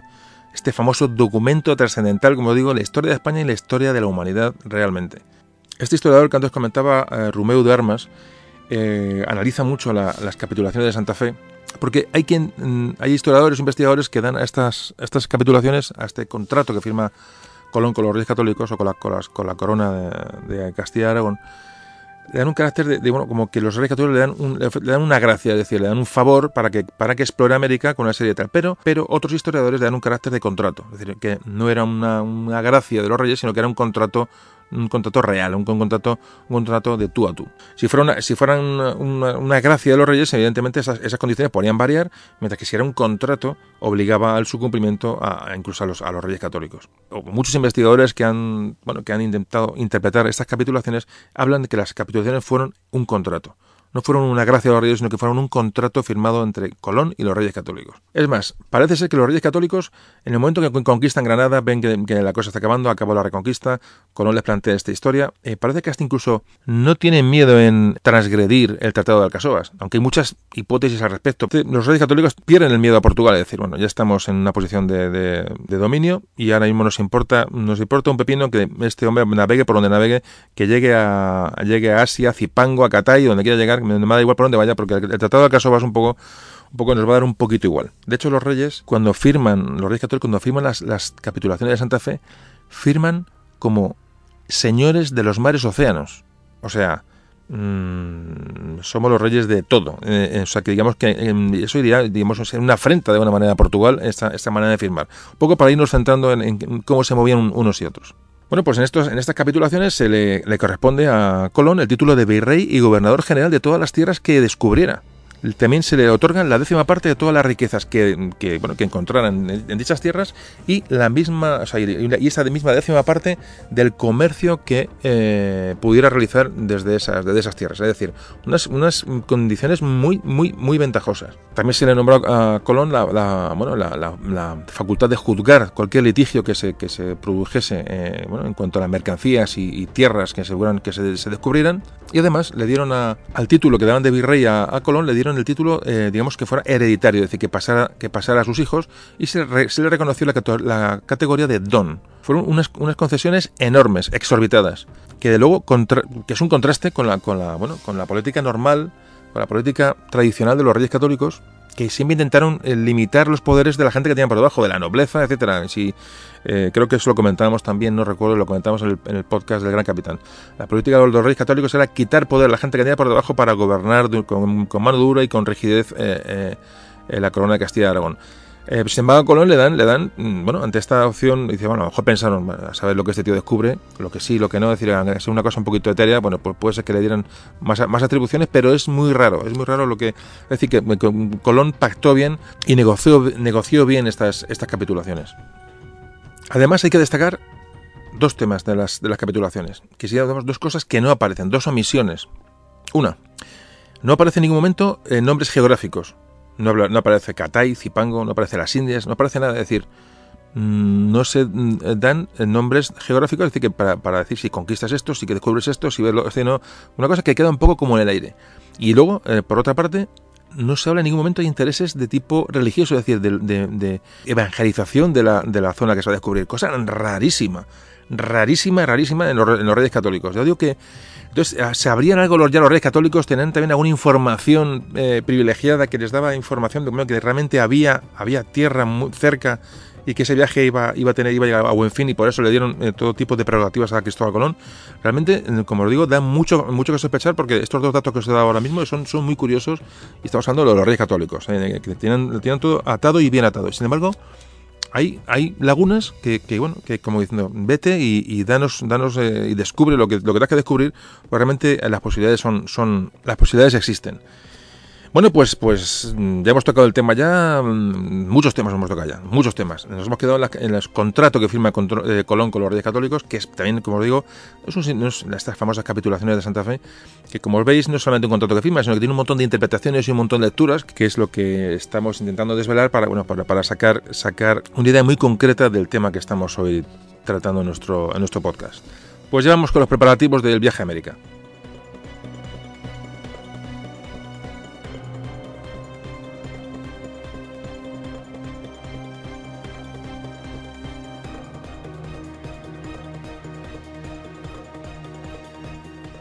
El 30 de abril de 1492, es decir, ya el mismo año del viaje, los, los mm, reyes católicos eh, dictan una, provisión, digamos, a, los, a todos los vecinos de la zona de Palos de la Frontera que les ordena servir con dos carabelas durante 12 meses en virtud de unas, de unas penas impuestas con autoridad. Es decir, prácticamente obligan a la, población de la zona a proveer a Colón de, de, barcos, de marinería.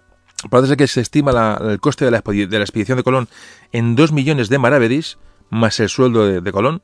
Muchos hemos estudiado en el colegio que parece que Isabel la Católica vendió sus joyas para que Colón hiciera... Esto es absolutamente, absolutamente falso.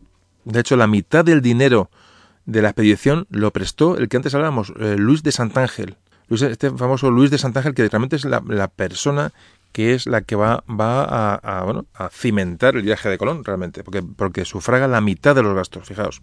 La cuarta parte del la cuarta parte la aportó Colón, que pidió un préstamo para, para la expedición, y el resto no está muy claro, parece que bueno, hubo banqueros, eh, mercaderes, no se sabe muy bien, pero, pero el otro cuarto que nos falta, pues alguien consiguió la, financiación. El caso es que Colón se dispuso a trasladar las órdenes que le dieron los reyes para, en la zona de, de la zona del puerto de Palos, la zona la costa andaluza para, bueno, pues para proveerse de hombres, de barcos y de, y de pertrechos. Parece que no encontró colaboración ninguna porque, bueno, primero nadie le conocía, eh, la, aventura era un auténtico suicidio, es decir, era una, cosa que a la gente le sonaba a chino por allí y parece que tuvo muchos problemas para, que la gente simplemente le hiciera, le hiciera caso.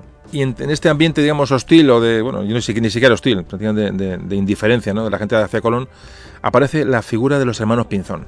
Son dos personajes que le presentan los monjes de la Rábida a Colón. Eran dos marinos que habían, bueno, tenían un gran prestigio como, como comerciantes de, de, de, salazones, eran, tenían dinero, eran gente apreciada en la zona, eran dos buenos, dos buenos marineros, han recorrido el, Mediterráneo muchísimas veces, incluso habían sido, habían sido corsarios, es decir, han entrado en combates con Portugal, es decir, esta gente, por lo que fuera, le ayudó a Colón con la familia de los Niños y los Quintero, que también en la historia no les ha recordado, pero también influyen mucho en la ayuda que dan a Colón cuando está, eh, digamos, pertrechando la flota, eh, todos estos, estos marineros son los que a Colón le ayudan a que, bueno, a que se le haga caso y a que, a que se le procuren los materiales que a los reyes católicos han, dictado. Fijaos cómo sería la cosa que Martín Alonso Pinzón, fijaos si, le, ayudó a Colón en, montar su, montar la expedición, que Colón le prometió que, repartiría con él las ganancias eh, supuestas de la expedición. Así que este, este Martín Alonso Pinzón contrató los barcos, que conocía, porque conocía los barcos de, los que había en Andalucía, en la, zona, y cogió los, mejores, y eh, fletó tres barcos, dos carabelas y una nao. La nao era, se llamaba La Gallega y ellos la rebautizaron como la Santa María. Era propiedad de Juan de la Cosa. Bueno, Juan de la Cosa, otro, otro personaje de la historia. Mm, no voy a comentar nada, primero porque hoy vamos muy mal de tiempo, va a ser esto muy largo. Entonces, si me pongo a hablar de Juan de la Cosa, nos, hoy puede ser que el podcast sea, sea de, de, aquí te espero. Entonces, Vamos a dejar Juan de la Cosa para otro, para otro capítulo. Podemos hacer un pequeño, un podcast pequeño, meterle en algún, en algún hueco para hablar de él, pero es otro personaje impresionante. Eh, bueno, como decíamos, la Santa María era propiedad de Juan de la Cosa. Natural, era, era natural de, de Santoña, pero vivía en el puerto de Santa María. Esta es la nao, la que, llamamos, la que se llamó Santa María. Una carabela, la, la que se llamaba Santa Clara, se rebautizó como la Niña, porque era propiedad de Juan Niño. Era un vecino de Moguer esta calavera, esta la pagaron entre los, vecinos de Palo de la Frontera. La pinta era de Cristóbal Quintero, otro vecino de Palos. Y parece que fue requisada porque su dueño, eh, este Cristóbal Quintero, en, unas declaraciones que hizo en unas crónicas, dice que, iba al viaje de mala voluntad. Es decir, que a ese, no viajó, le viajaron. La Santa María, como características, hay que decir que tenía una eslora de 29 metros, es decir, era un barco pequeño, tenía tres palos, eh, tenía una capacidad de carga de unos 100 toneles, y fue era digamos, el barco de Colón. Eh, su, el contramaestre del barco era Juan de la Cosa. Luego hablamos de la Pinta, que tiene una eslora de 22 metros, tres palos también. Eh, esta era mandada por Martín Alonso Pinzón. Y la Niña, con una eslora de 24 metros, eran todos barcos muy pequeños. Eh, tenía capacidad de carga un poquito menor que la Pinta. También tenía tres palos y esta fue mandada por el hermano de otro hermano Pinzón, por Vicente Yáñez Pinzón. Parece ser que en esta expedición se apuntaron, hay varias versiones, pero se cree, se cree que se embarcaron entre 100 y 120 hombres, según, según las versiones y según las crónicas y los, los estados de, material, que en su mayor parte eran andaluces, de palos y de, la, de pueblos vecinos. Parece que había algunos vascos, siempre ha habido vascos en el, mar, que cosa más curiosa, y bueno, y algún, alguna gente de algún otro origen, Parece ser que también viajaron gente con penas, eh, con, con, la, con la, con la justicia. Parece que había un, asesino y tres acusados y tres acusados de cohecho. Eh, parece que iba un médico en la, en, la, expedición, un cirujano, un escribano. Llevaban un intérprete que conocía árabe y el árabe y el, hebreo. Y sin embargo no se embarcó ningún sacerdote. Vale, no os doy más explicaciones porque realmente no, no las he encontrado. Es decir, que en la expedición de Colón no fuera ningún sacerdote Primero elimina un montón de, leyendas eh, sobre, el, decir, aunque luego la, religión se expandió por América y se evangelizó y lo que tú quieras, pero, pero fijaos cómo en todos los cuadros que vemos de, la conquista de América, ¿no? cuando, Colón, cuando Colón desembarca y toma tierra y se arrodilla, hay, un fraile y una cruz, es decir, no había ningún sacerdote en la expedición de Colón, por lo menos esto es lo que cuentan, le digo, todas las crónicas. Bueno, metemos ya con el viaje.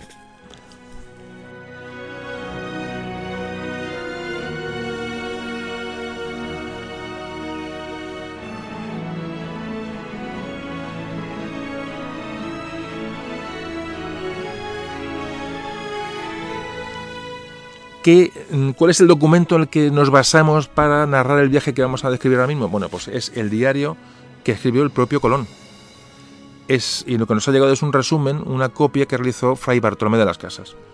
Que, mm, digamos que con esto fundido con la, con la memoria que escribió, o sea, con la historia de su padre que escribió su hijo Hernando, aunque esa es una versión mucho menos fiable la del hijo, bueno, pues si juntamos toda esta, información es lo que nos va a dar un poco, eh, eh, eh, todos los datos que vamos a sacar para hablar del viaje a, viaje a América y el descubrimiento de América. La expedición salió del puerto de Palos el 3 de agosto de 1492. Oyeron misa, los botes les llevaron a las naves y zarparon. Los principios del viaje, las primeras mm, horas del viaje, parece que no fueron muy, muy alentadores porque porque la pinta tuvo una avería, parece que eh, perdió el timón o se desencajó el timón de la pinta. Hay quien habla que fue que de forma intencionada. Imaginaos que meter en un barco con. Dice, ¿dónde vamos? Dice, no, vamos al oeste, a navegar hacia el oeste. Imaginaos las, leyendas que había entonces. Es decir, estamos hablando que los que si los más doctos, los más, lo más, la gente más preparada eh, culturalmente tenía sus dudas, imaginaos un marinero de palo de la frontera dice, no, vamos hacia allá. Había, había leyendas de fin del mundo, de monstruos, de fuegos, de, precipicios. Y dice, no, te vamos para allá. dice, va a, ir, tu prima. O sea, entonces no es de extrañar que toda la, pinta sufriera un sabotaje de alguno que, dijera que, que, a él no le metían en esa, en esa aventura que fuera, que fuera otro. Bueno, el caso es que la, llega la expedición a, Canarias, ahí están obligados a detenerse para arreglar las averías que llevaban. Llegaron el 9 de agosto, estuvieron un mes parados en las Islas Canarias reparando los barcos. Imaginaos los, el, el. Yo estoy convencido, evidentemente, que fue un sabotaje, no, no cabe ni. porque un barco que se prepara para salir y, y, y sufre averías enormes en, días, eh, no tiene ninguna lógica, por muy antiguos que fueran los barcos. En caso de que tienen que estar parados en, la, en Canarias durante un mes y por fin el jueves 6 de septiembre de 1492 parten desde la isla de La Gomera, ahí sí que parten hacia lo desconocido. Y de hecho parece que había un rumor que había una flota portuguesa que, les que ya les estaba buscando. Así que eh, navegan hacia el oeste y el 17 de septiembre llegan al mar de los Sargazos. Este famosa, esta famosa zona de, que hay en el medio del Atlántico Norte, que es una zona de no vientos, de calmas enormes, con lo cual eh, eh, una zona enorme, con lo cual eh, ahí los barcos se pueden quedar estancados. Es una zona que tiene prácticamente 3 millones y medio de kilómetros cuadrados. Parece que la flota sufre, un parón y empieza a surgir ya la inquietud entre la, entre la tripulación. No ya entre los que no hay vientos para ir, sino que se dan cuenta que no hay vientos para volver. Esa es ya la duda que entra a, los, a, las tripulaciones. Es decir, bueno, vale, llevamos los vientos alíseos, se calman, pero bueno, saben que el viento les, sopla de, popa, pero ¿cómo volvemos? Ellos no habían, no habían, experimentado vientos en contra, con lo cual, claro, la gente no era tonta, decía, a ver, luego cómo va a volver este, este hombre, cómo nos va a sacar de, del viaje, ¿no? ¿Cómo va a hacernos volver a palos? Parece que hubo durante esos días hay algún tiempo de viento contrario que hace notar Colón a las tripulaciones, es decir, hay un poco de tranquilidad porque detectan que hay algún viento en, en, contra, que les frena la marcha, pero dicen, bueno, me frena la marcha, pero algo hay para, para volver. Y para tranquilizar los, a los marineros, lo que hacía era dar eh, un comunicar digamos, a todas las, las, tripulaciones las distancias navegadas durante, todo, durante cada día. Pero siempre eran distancias menores, es decir, los marineros mmm, no sabían que estaban avanz avanzaban más de lo que realmente ellos creían. Es decir, Colón lo que quería evitar es que los marineros pensaran que se estaban alejando demasiado de, las costas españolas y no encontraban, no encontraban tierra. A partir del 25 de septiembre de 1492 ya crecen ya las murmuraciones, los problemas en las, en las tripulaciones de los tres barcos. Tanto es así que ya el 6 de octubre estalla un motín que menos mal que fue dominado por, por Martín Alonso Pinzón, pero eh, volvió a, estallar otro motín, otra, otra, otra protesta, cuatro días después, el 10 de octubre. Fijaos como ese mismo día de, la, de, la, de esta última revuelta, Martín Alonso Pinzón propuso a Colón muy seriamente para ser cambiar de rumbo, es decir, vamos hacia la muerte segura, aquí no hay tierra, vamos a dar la vuelta y vamos a volver a, a, a tierra, a España, porque tal. Entonces Colón se niega. Colón se niega y diré, bueno, y se niega y con toda la tripulación en contra, con, con Alonso Pinzón en contra, ¿cómo es que el Colón logra convencer a la gente para continuar? Pues fijaos, el profesor Juan Manzano, este que os hablaba antes de, de, que elabora esta teoría de este famoso marinero que a Colón le había, le había dado información, dice, eh, evidentemente son conjeturas, son todo conjeturas, pero bueno, yo las cuento, repito. La noche del 9 al 10 de octubre de 1492, cuando dudan si volver o no volver, cuando la situación es tensa en las tripulaciones, cuando hay un motín, cuando la situación se torna violenta, ¿no? que la gente ya ve que, ve que aquello les lleva a una muerte segura. Eh, parece, ser, y es la teoría de ese historiador, de Juan Manzano, es cuando él interpreta que Colón le cuenta a Pinzón, a Martín Alonso Pinzón, le cuenta su secreto. Es decir, que tiene información o que alguien le ha contado que van a encontrar, van a encontrar tierra. Si no, no se explica la verdad que tiene la teoría es, es bueno, es, es, válida también. Es decir, Yamunto Colón tiene que contar todo lo que sabe. Es decir, bueno, vámonos porque sé que hay tierra. Es decir, eh, convence a, Alonso Pinzón del, asunto. Si no, ¿de qué? O sea, vuelven, vamos, eh, lo tiran al mar allá a Colón directamente.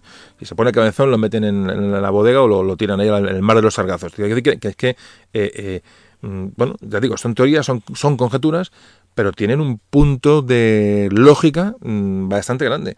Bueno, pues que nos quedamos con esto, ya digo que son, ya digo, son pequeñas anécdotas que os cuento, pequeñas... Eh, digo que no me gusta contar eh, ciencia, historia, historia, ficción, pero, pero eh, bueno, en este caso, como hay tanta controversia y tanta, tantas lagunas en cuanto al viaje a América, pues todo esto que se cuenta, pues que os sirva un poco para, eh, bueno, para, para iros documentando, los que no conozcáis el asunto, y tengáis, y tengáis más elementos de juicio. Yo, de luego, esta, esta teoría, de luego, cuando la leí, me pareció, me pareció brillante. Me pareció brillante porque, porque, porque realmente cómo se, cómo se, se sobrepone Colón a, una, un motín general en, las, los tres barcos. Si no es con, ¿qué les ofrece?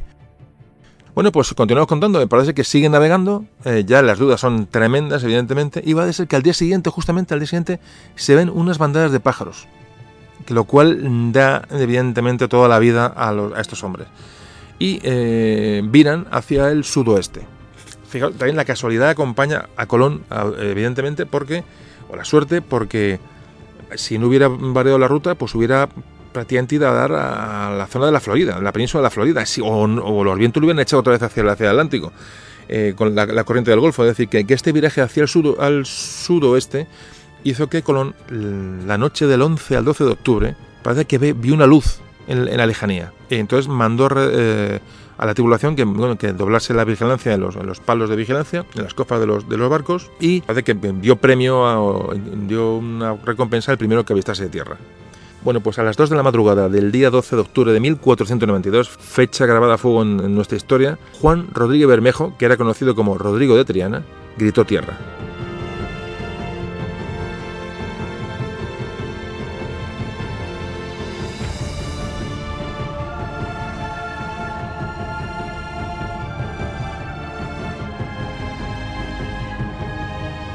Era una pequeña isla del archipiélago de las, Bahamas, eh, una, isla, una isla de coral, que eh, una vez que la reconocen la bautizan con el nombre de San Salvador. La travesía había, du- había durado unos 34 días, por mares absolutamente desconocidos y un rumbo absolutamente desconocido, por lo menos para las tripulaciones que iban en, esta- en barcos. Fue una navegación absolutamente intuitiva y, y, bueno y, y prácticamente a ciegas. Fijaos el valor que tiene. Supiera o no Colón, tuviera información o no Colón confidencial. De luego el viaje fue una auténtica, ya no por su- porque era largo, porque era, no, no, era- es que es navegar hacia, hacia, hacia nada. Cuando hablábamos la primera vuelta al mundo, decíamos que el viaje de Colón fue mucho más sencillo que la vuelta al mundo. Evidentemente, el, viaje de Colón realmente fue, si nos ponemos a pensar, fue un paseo. Eh, no es un viaje muy largo. Y encima tuvieron, tuvieron las condiciones favorables, pero la sensación de ir hacia ningún sitio eh, es- tiene que ser absolutamente aterradora. Por eso tiene mucho más valor esta, esta expedición. Bueno, el caso es que, esta expedición siguió desde, desde la isla de La Gomera, cuando salieron de La Gomera, siguió más o menos por el paralelo, el paralelo 28. Mm, Como siempre os digo, mm, ya coged un mapa, o tener un mapa a mano si queréis, aunque ponemos, colgaremos, como siempre digo, en, las redes sociales, en las webs, tal, colgaremos un mapilla para que lo podáis echar un vistazo, pero bueno, ahora mismo en internet tenéis todas las posibilidades y si echáis un vistazo a mapas antes de escuchar el podcast o mientras, mientras lo escuchando, pues es mucho más agradable, mucho más ameno y mucho más didáctico. El viaje fue muy rápido, de hecho, mm, eh, comparable a, los viajes que luego se hicieron durante, hasta el siglo, XVI y XVII, es decir, lo que siempre ha ido alimentando, todas estas casualidades o no, ha alimentado la teoría de que Colón sabía por dónde iba, sabía la ruta que tenía que seguir y tenía un dato que, el resto de la gente desconocía. Así que Colón el 12 de octubre vio tierra que él consideraba, eso sí que es prácticamente claro, que él no dudó que era que eran las, las tierras de, Asia, las tierras que describió Marco Polo en sus, en sus obras. Eh, yo creo que nunca Colón se dio cuenta de que no estaba allí. Eh, eh, hay quien ha dicho que sí, yo pienso que no, para nada. Colón nunca supo que estaba en, en un, nuevo, nuevo continente, en una nueva tierra. Él estaba convencido que había llegado al, extremo, al extremo de Asia. Así que se dispusieron la mañana del 12 de octubre a desembarcar y mm, pisar, entre comillas, por primera vez, eh, tierras americanas. Desembarcaron Martín Alonso Pinzón, Vicente Yáñez Pinzón, el escriba que llevaban en la, en la- expedición y el propio Colón desembarcaron en San Salvador, lo que, lo que son, son las, islas, las Islas Bahamas. Tomaron contacto con la Tierra y empezaron a explorar, a explorar la zona. A partir del día 14 de octubre empezó a descubrir islas. Descubrieron, descubrieron unas 14 nuevas islas. Y las primeras fue bautizando Colón con nombres, digamos, eh, lógicos para lo que era la, la expedición. Es decir, la, la- la primera isla la llamamos Santa María de la Concepción, la segunda la Fernandina, en honor al rey Fernando, la tercera Isabela, en honor a la reina Isabel, la cuarta la, la llamó Juana, Juana por cierto era la isla de Cuba, y sin saber que era una isla, esa zona, esa tierra la llamaron, la llamaron Juana, en honor a, la, a, Juana, hija de los, de los reyes católicos. Cuando Colón empezó a recorrer la isla, la isla Juana, es decir, Cuba, él estaba convencido que estaba en Zipango.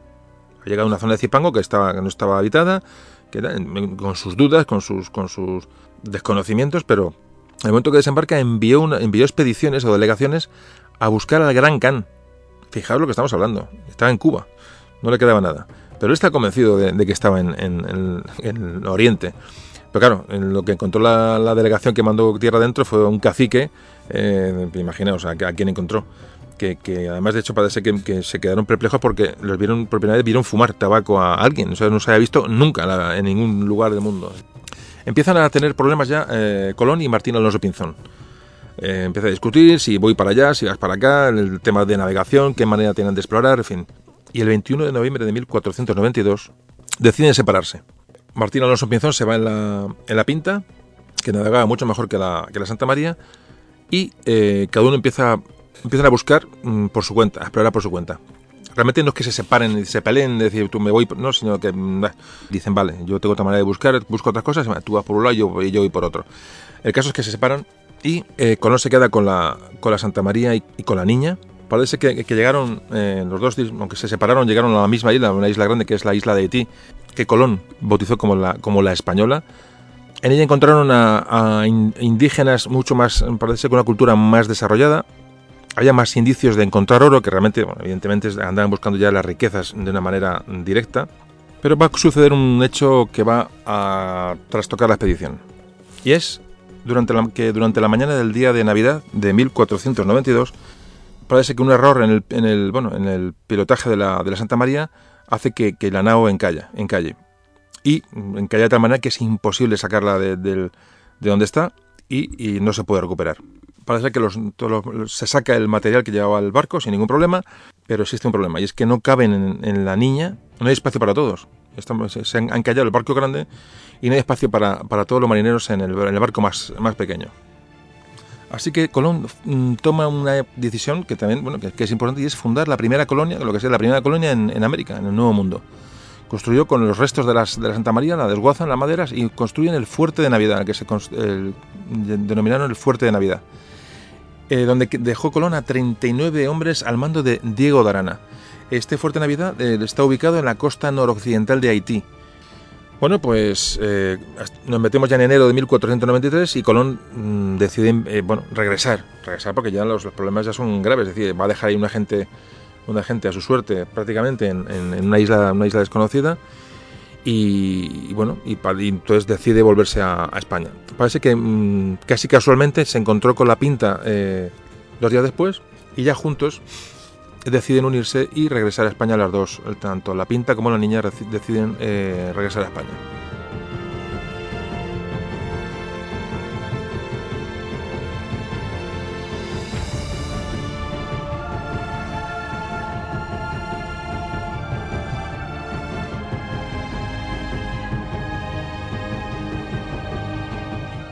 Durante la vuelta, otra vez Colón vuelve a lucirse y vuelve a encontrar vientos favorables para volver. Es decir, eh, se sigue dando la, circunstancia, aunque tu, tuvieron más tormentas, mucho más, problemas que a la ida, pero vuelve a demostrar que conocía los vientos, vuelve a, demostrar que conocía, que conocía la mejor ruta de vuelta, tomó la mejor ruta de vuelta. Casual o no casual, tampoco me iba a decantar, pero os dejo ahí el dato.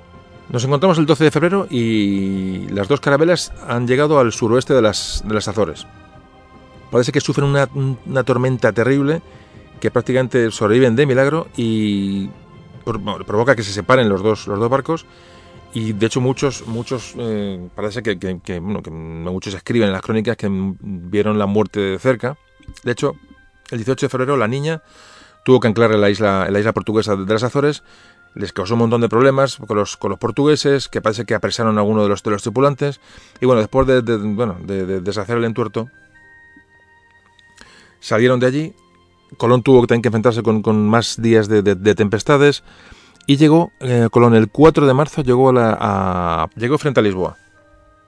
Dadas las circunstancias en las que iba, tuvo que entrar en Lisboa, tuvo que atracar en Lisboa y allí se entrevistó con Juan II, el rey de Portugal, que quien le, parece que le amenazó, mm, entre amenazas, promesas, eh, mm, intentó beneficiarse de, lo que, de las noticias que traía Colón, del descubrimiento de, de esas tierras al oeste. Parece que Colón tuvo arte dialéctica para, bueno, para convencer al rey de que le dejara tranquilo. Le dijo que, era, que, que ya no era un don, un don, nadie, sino que era almirante de Castilla, nada más y nada menos. Y le dijo, evidentemente, que, no había transgredido ningún pacto del Tratado de Alcázares porque venía del oeste que no había pasado por ningún, ninguna zona portuguesa y eh, evidentemente el, rey portugués se dio cuenta que España estaba ganando la carrera por el oeste a, Portugal, ¿no? en encontrar, en encontrar la, las Indias. Fijaos lo que es el aldabonazo cuando llegó a Portugal y comentó esto Colón a, a un Portugal que estaba absolutamente entregado en, la, en llegar a Asia por, por el este, por, bordeando África. Realmente estamos hablando de un, una, de un tema tan enorme, tan, tan importante y tan... Yo que se nos va, se nos va un poco de bueno, de, todo tipo de, comprensión. Estamos hablando de cosas muy grandes para, para un conocimiento de, de, aquella época tan, tan pequeño, ¿no? De lo que, era, lo que era la Tierra y lo que eran los conocimientos geográficos. Realmente es, es, apasionante. Colón entró el 15 de marzo en, el puerto de Palos. 32 semanas pasaron desde que había salido del mismo puerto. Y muy poquitas horas después entró Martín Alonso Pinzón con la pinta. Claro, Colón fue, viajó hasta Barcelona para contar a los reyes católicos en persona las circunstancias del viaje. Eso fue a finales de abril de 1493. Y los reyes católicos, Isabel y Fernando, le, confirmaron todos los privilegios que le habían dado las capitulaciones de Santa Fe, se los, ratificaron, evidentemente, la noticia del viaje recorrió Europa como la pólvora y rápidamente se preparó una segunda expedición con objetivo de, colonizar tierras, las tierras descubiertas. Bueno, pues en este segundo viaje nos vamos a encontrar con unas características ya muy diferentes. La preparación va a ser ya febril, eh, se van a dar recursos de todo tipo a la expedición. Los voluntarios hay prácticamente que echarlos, eh, eh, hay gente de sobra que se alista a la expedición. Los prestamistas aparecen por todos los sitios, los costes se sufragan de una manera absolutamente diferente, es mucho más sencillo. Los reyes católicos designan como, como jefe de la expedición, aparte, bueno, Colón manda la expedición, pero la que el organizador, digamos, la logística es, un, es Juan Rodríguez de Fonseca, que es el archidiácono de la Catedral de Sevilla, que a partir de ahora será la persona encargada de, alguna manera de la, de, la, organización de las expediciones al Nuevo Mundo. El número de hombres que se, que se alistan en esta expedición son, bueno, está planificada para mil hombres, de los cuales 800 son soldados, pero al final tal es el, aluvión de voluntarios que se embarcan más de 1.200 hombres. Eh, en un total de 17 buques, 14 carabelas y 3 naos. Aparte de los soldados iban pues, hidalgos en busca de fortuna, iban agricultores con sus aperos agrícolas, con semillas, iban labradores, iban artesanos, iban ya religiosos, bajo la dirección de un, benedictino, de un monje benedictino de Montserrat. Ya era un viaje para, colonizar realizar un asentamiento en el Nuevo Mundo muy al estilo de las ciudades que los portugueses fueron eh, edificando a lo largo de la costa africana. Y como no, ya los reyes, mandaron un contador, un contador mayor, con la idea de crear una serie de aduanas en las tierras recién descubiertas y en Cádiz. O sea que ya el tema impuestos es lo primero, a lo primero que se le, que al diente. La flota se organizó en los, en los puertos más importantes de andaluces, Sevilla y Cádiz fundamentalmente, y finalmente la expedición salió, partió de la ciudad de Cádiz el 25 de septiembre de 1493. Salió y hasta que se adentró en el Atlántico fue escoltada por la flota, la flota de guerra. Así que después de la singladura, la flota llegó a las Antillas. Esta vez eh, el rumbo fue mucho más al sur. Llegaron a lo que hoy son las Antillas eh, y la primera isla que encontraron la, bautizó Colón con el nombre de Deseada. Colón eh, cambió el rumbo este, en este viaje Quizás para aprovechar mejor la fuerza de los vientos alisios, es posible. También porque los, reyes católicos le, animaron a que hiciera una expedición más, al sur. Ya había habido bulas papales que habían cambiado el tratado de, el tratado de Alcasovas, había más libertad de navegación y se produjo una navegación mucho más al sur que durante el primer viaje. Bueno, pues llegaron a la isla famosa, la isla deseada, la que hemos comentado antes, eh, recorrieron todas las Antillas menores y, llegaron hasta Puerto Rico. Si tenéis un mapa adelante, pues, pues mucho mejor. Fijaos qué, grandioso viaje de, zonas absolutamente desconocidas. Al final, el 22 de noviembre, llegaron a la isla española, a la actual Haití.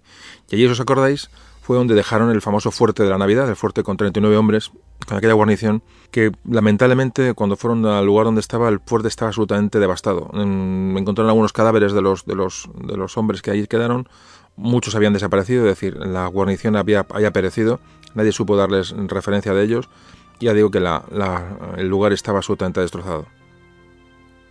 Parece ser, eh, se han escrito muchas cosas sobre el tema, pueden ser pugnas internas entre los propios españoles, puede ser ataques de los indios, puede ser cualquier, en fin, eh, todos son conjeturas porque realmente no hubo ningún superviviente.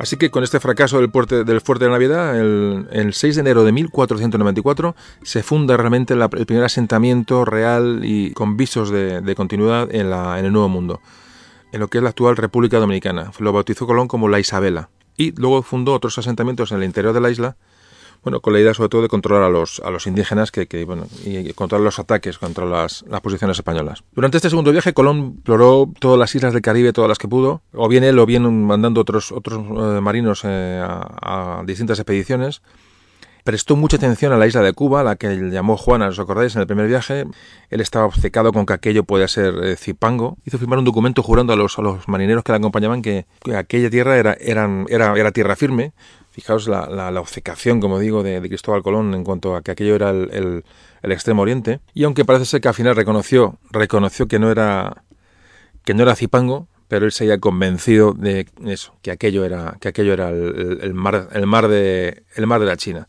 La verdad es que, que bueno, eh, hoy es muy fácil decir cómo es posible, pero hay que ponerse su pellejo, sus ilusiones, sus estudios, sus todas sus previsiones.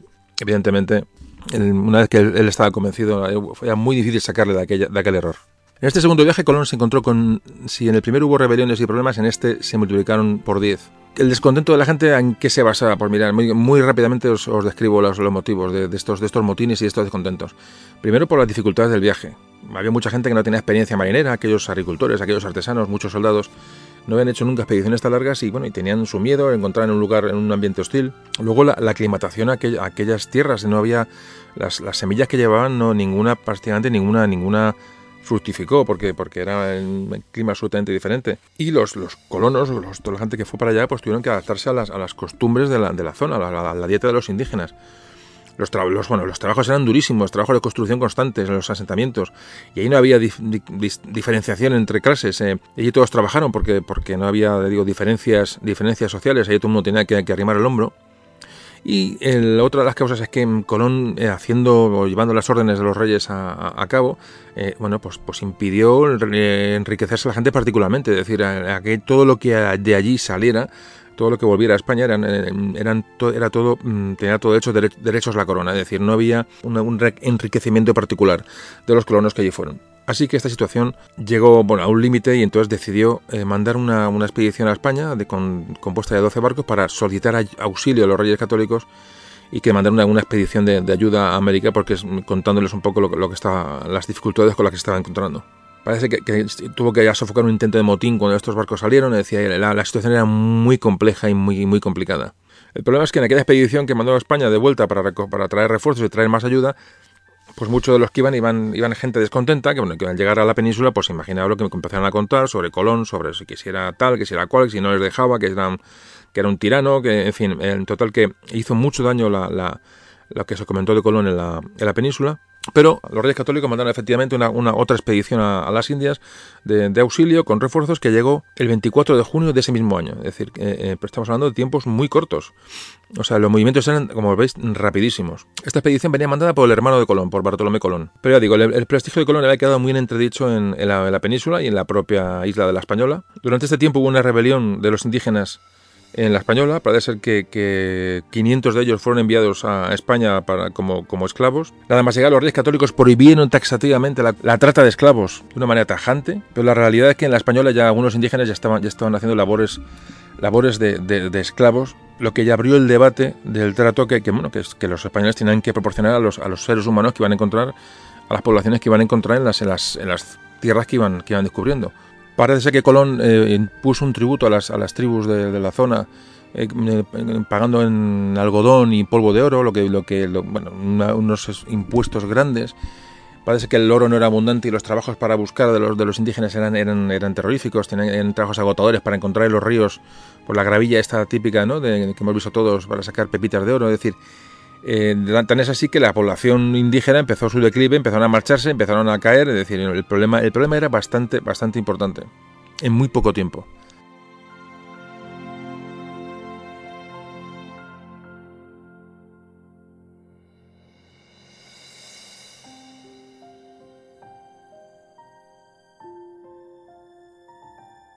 Esta gente, los españoles, ¿a qué fueron a América? Evidentemente a buscar riquezas, a comerciar. Fueron buscando las especias, fueron buscando Catay, China, Zipango, Japón. Es decir, era una, exploración, una, una, expedición de, de, de, como todo, que lleva a, a, comerciar, a enriquecerse, como es, como es normal y es lógico. Evidentemente se produjo un enfrentamiento lógico entre, entre, entre, las, entre españoles y, y, aborígenes, entre indígenas. Hubo luchas, luego llegó la religión, la, la evangelización de la época eh, el intento de conversión de aquellas gentes a la religión católica, que, porque se creía firmemente en ello.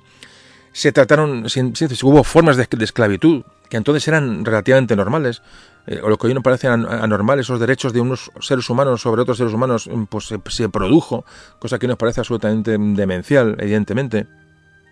Realmente, eh, eh, se produjo un choque brutal de dos grupos humanos directamente diferentes, separados culturalmente por, siglos de, avance, es decir, con unas diferencias tan grandes que, eran prácticamente imposibles de, ensamblar, ¿no? Imaginaos aquellos indígenas viendo aquellos españoles con arcabuces, con, con metales, con caballos, con barcos, con qué impacto tan tremendo para ellos, ¿no? Incluso para los españoles también llegar allí y ver, ver pues, gente desnuda, gente que eh, con rituales mm, eh, sangrientos, con eh, adorando iconos, adorando al sol, adorando a la luna. Quiere decir, un choque brutal entre dos grupos humanos que, que es muy difícil de hoy comprender y asimilar. Es lo que quiero un poco mm, trasladar. Ya sé que es una cosa obvia lo que estoy diciendo, pero me gusta recordarlo. Para estos que están todo el día llorando, y como la gente incluso aquí español, dice, ah, que se avergüenzan del pasado, vamos, a, vamos, de, vamos de, de, bobadas. Vamos a leer lo que pasó y vamos a analizarlo de un punto de vista racional. Creo que, es mucho más, mucho más sencillo. Em, ¿Qué pensáis? ¿Que iban a poner allí una cadena de hoteles? O vamos a ver. Vamos a, vamos a ser sensatos. Aquí, por ejemplo, en España llegaron los romanos y, la población celtíbera, la población ibera y celta de, toda la península, aunque fuera una, colonización cultural, pero también se lo, vamos, lo pasaron por la fuerza de las armas. Es decir, no pasa nada. Es decir, bueno, son, culturas superiores a otra y, son asimiladas o son, o son, son sometidas porque era lo que ocurría en la época. Pero, pero no podemos ver, como siempre digo, la historia de aquella época con los ojos de hoy. Y me gustaría desarrollarlo en, programas posteriores, bueno, para que sepamos qué es, qué es lo que pasó. Y si hicieron barbaridades, por supuesto, si hicieron barbaridades. Claro que sí. Pero no hay que verlo con los ojos de hoy. Porque si no, estaremos absolutamente equivocados y desorientados.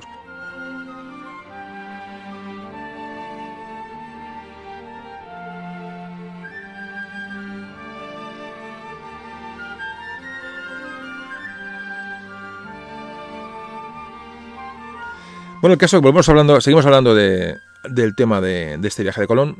Ah, nos quedamos en que una vez que llegan los, refuerzos, los socorros que llegan de la península otra vez a, la española, esos refuerzos que llegan los, los reyes católicos vuelven a remarcar a aquella gente que tienen, lo que he comentado hasta ahora mismo, que tienen un gran interés en misional, o sea, de, misión, de evangelización en la, en la, colonización, que quieren controlar muy bien cómo se trata a las nuevas gentes que se van, que se van encontrando en, estas tierras, pero ya crece la incertidumbre que tienen sobre, sobre Colón puede ser que los beneficios que parece que están llegando a la península de esta, de esta, de esta empresa no van a compensar lo que está costando eh, la financiación de estas, de estas expediciones. Así que los, reyes dictan una serie de disposiciones en las cuales ya liberalizan los viajes y el comercio con el Nuevo Mundo. Realmente ya transgreden un poco los pactos de las capitulaciones de Santa Fe que firmaron con, Colón, en la cual le daban a él prácticamente todo el, control del porcentaje de comercio, etcétera, y lo otro sería para la corona. Ahí los reyes se dan cuenta de que tienen que liberalizar de alguna manera eh, esa, esa, colonización y, así, y así lo hacen. Colón protestó, pero de hecho mm, los reyes deciden enviar a, América, o no se llama América entonces, el Nuevo Mundo, las Indias, a un comisario real, a Juan de Aguado, con la misión de fiscalizar todas las actuaciones que hace allí Colón. Evidentemente no hay que, mm, comentar que los roces entre Colón y este Aguado son absolutamente automáticos, nada más llegar, nada más llegar Aguado a, la española. Estos roces lo que hacen es, mm, obligar a Colón a, retornar acá, a retornar a España, llegando a Cádiz el 11 de junio de 1496. Colón fue a ver rápidamente a los reyes católicos, que estaban en Burgos. Y eh, parece que en Burgos bueno, montó ahí un sainete importante, parece que llevó indígenas de las Antillas, llevaba aves de la zona con muchos colores, plumajes muy vistosos, es decir, montó un, sainete, pero ya tenía muchos detractores en, Castilla, es decir, que muchos eh, asesores de los reyes criticaban la, gestión de Colón, el excesivo gasto, eh, dudaban que en esas tierras hubiera, hubiera especias, que hubiera oro. El almirante se defendió diciendo que, bueno, que, lo encontraría, es decir, ya empieza la cosa un poco a, desmoronarse en cuanto a esas ilusiones primeras de, esas nuevas tierras que se habían encontrado. Pero Colón sale, bueno, sale de este, de este trance y, y de esta descalificación y comienza a preparar el tercer viaje. Esta vez con medios más modestos, pero esta vez va con un objetivo claro en este, en este tercer viaje, encontrar tierra firme. Ya vale, hemos visto islas, hemos visto unas zonas, archipiélagos enormes, islas muy grandes, pero quiere que los reyes católicos quieren encontrar tierra firme y ver realmente en qué lugar del mundo estábamos y, cómo era aquello. El 8 de julio de 1497 salió de Lisboa Vasco de Gama, pero ya Vasco de Gama la idea, llevaba la idea, y de hecho como consiguió, la idea de llegar hasta la India bordeando África, cosa que consiguió. Eh, evidentemente, como antes comentaba, ya es una carrera contrarreloj entre España y Portugal, bueno, pues para ver quién consigue más avances, más avances eh, en las expediciones. Parece que cuentan investigadores que en este momento esa formación que le faltaba a Colón, esos razonamientos que tenía que haber dado científicos de, su viaje para, para, explicar ciertas cosas científicamente, parece que en este, este, este, tiempo que está en España es cuando aprovecha para enriquecer su formación y se dedicó a buscar argumentos y a leer. Leyó muchas obras de, de científicos y, de, y, y de, clásicos para reforzar sus posiciones y demostrar que realmente estaba, había llegado al extremo oriente. Pero que, claro, mucha gente le decía, si no has llegado allí, todo el mundo le rebatía con, mil argumentos y ahí em, repetimos la obcecación de Colón en este momento. Es él se, se, se obcecó en, en, explicar y en demostrar que estaba en el extremo oriente y cuando todo el mundo le decía que no, decía que mira, has descubierto algo, pero no es lo que tú estás pensando. Pues no sabemos por qué esta, esta obcecación de Colón, pero le llevó a, digo, a prepararse y a, y a argumentarlo constantemente. Esto le valió a Colón muchas críticas, muchas críticas porque ya entender entre las capas elitistas de la sociedad, de los científicos, de los pensadores, y muchas críticas, por, ya digo, porque, porque realmente se, se encabezonó con la, con la cuestión, tuvo una gran pérdida de, de prestigio.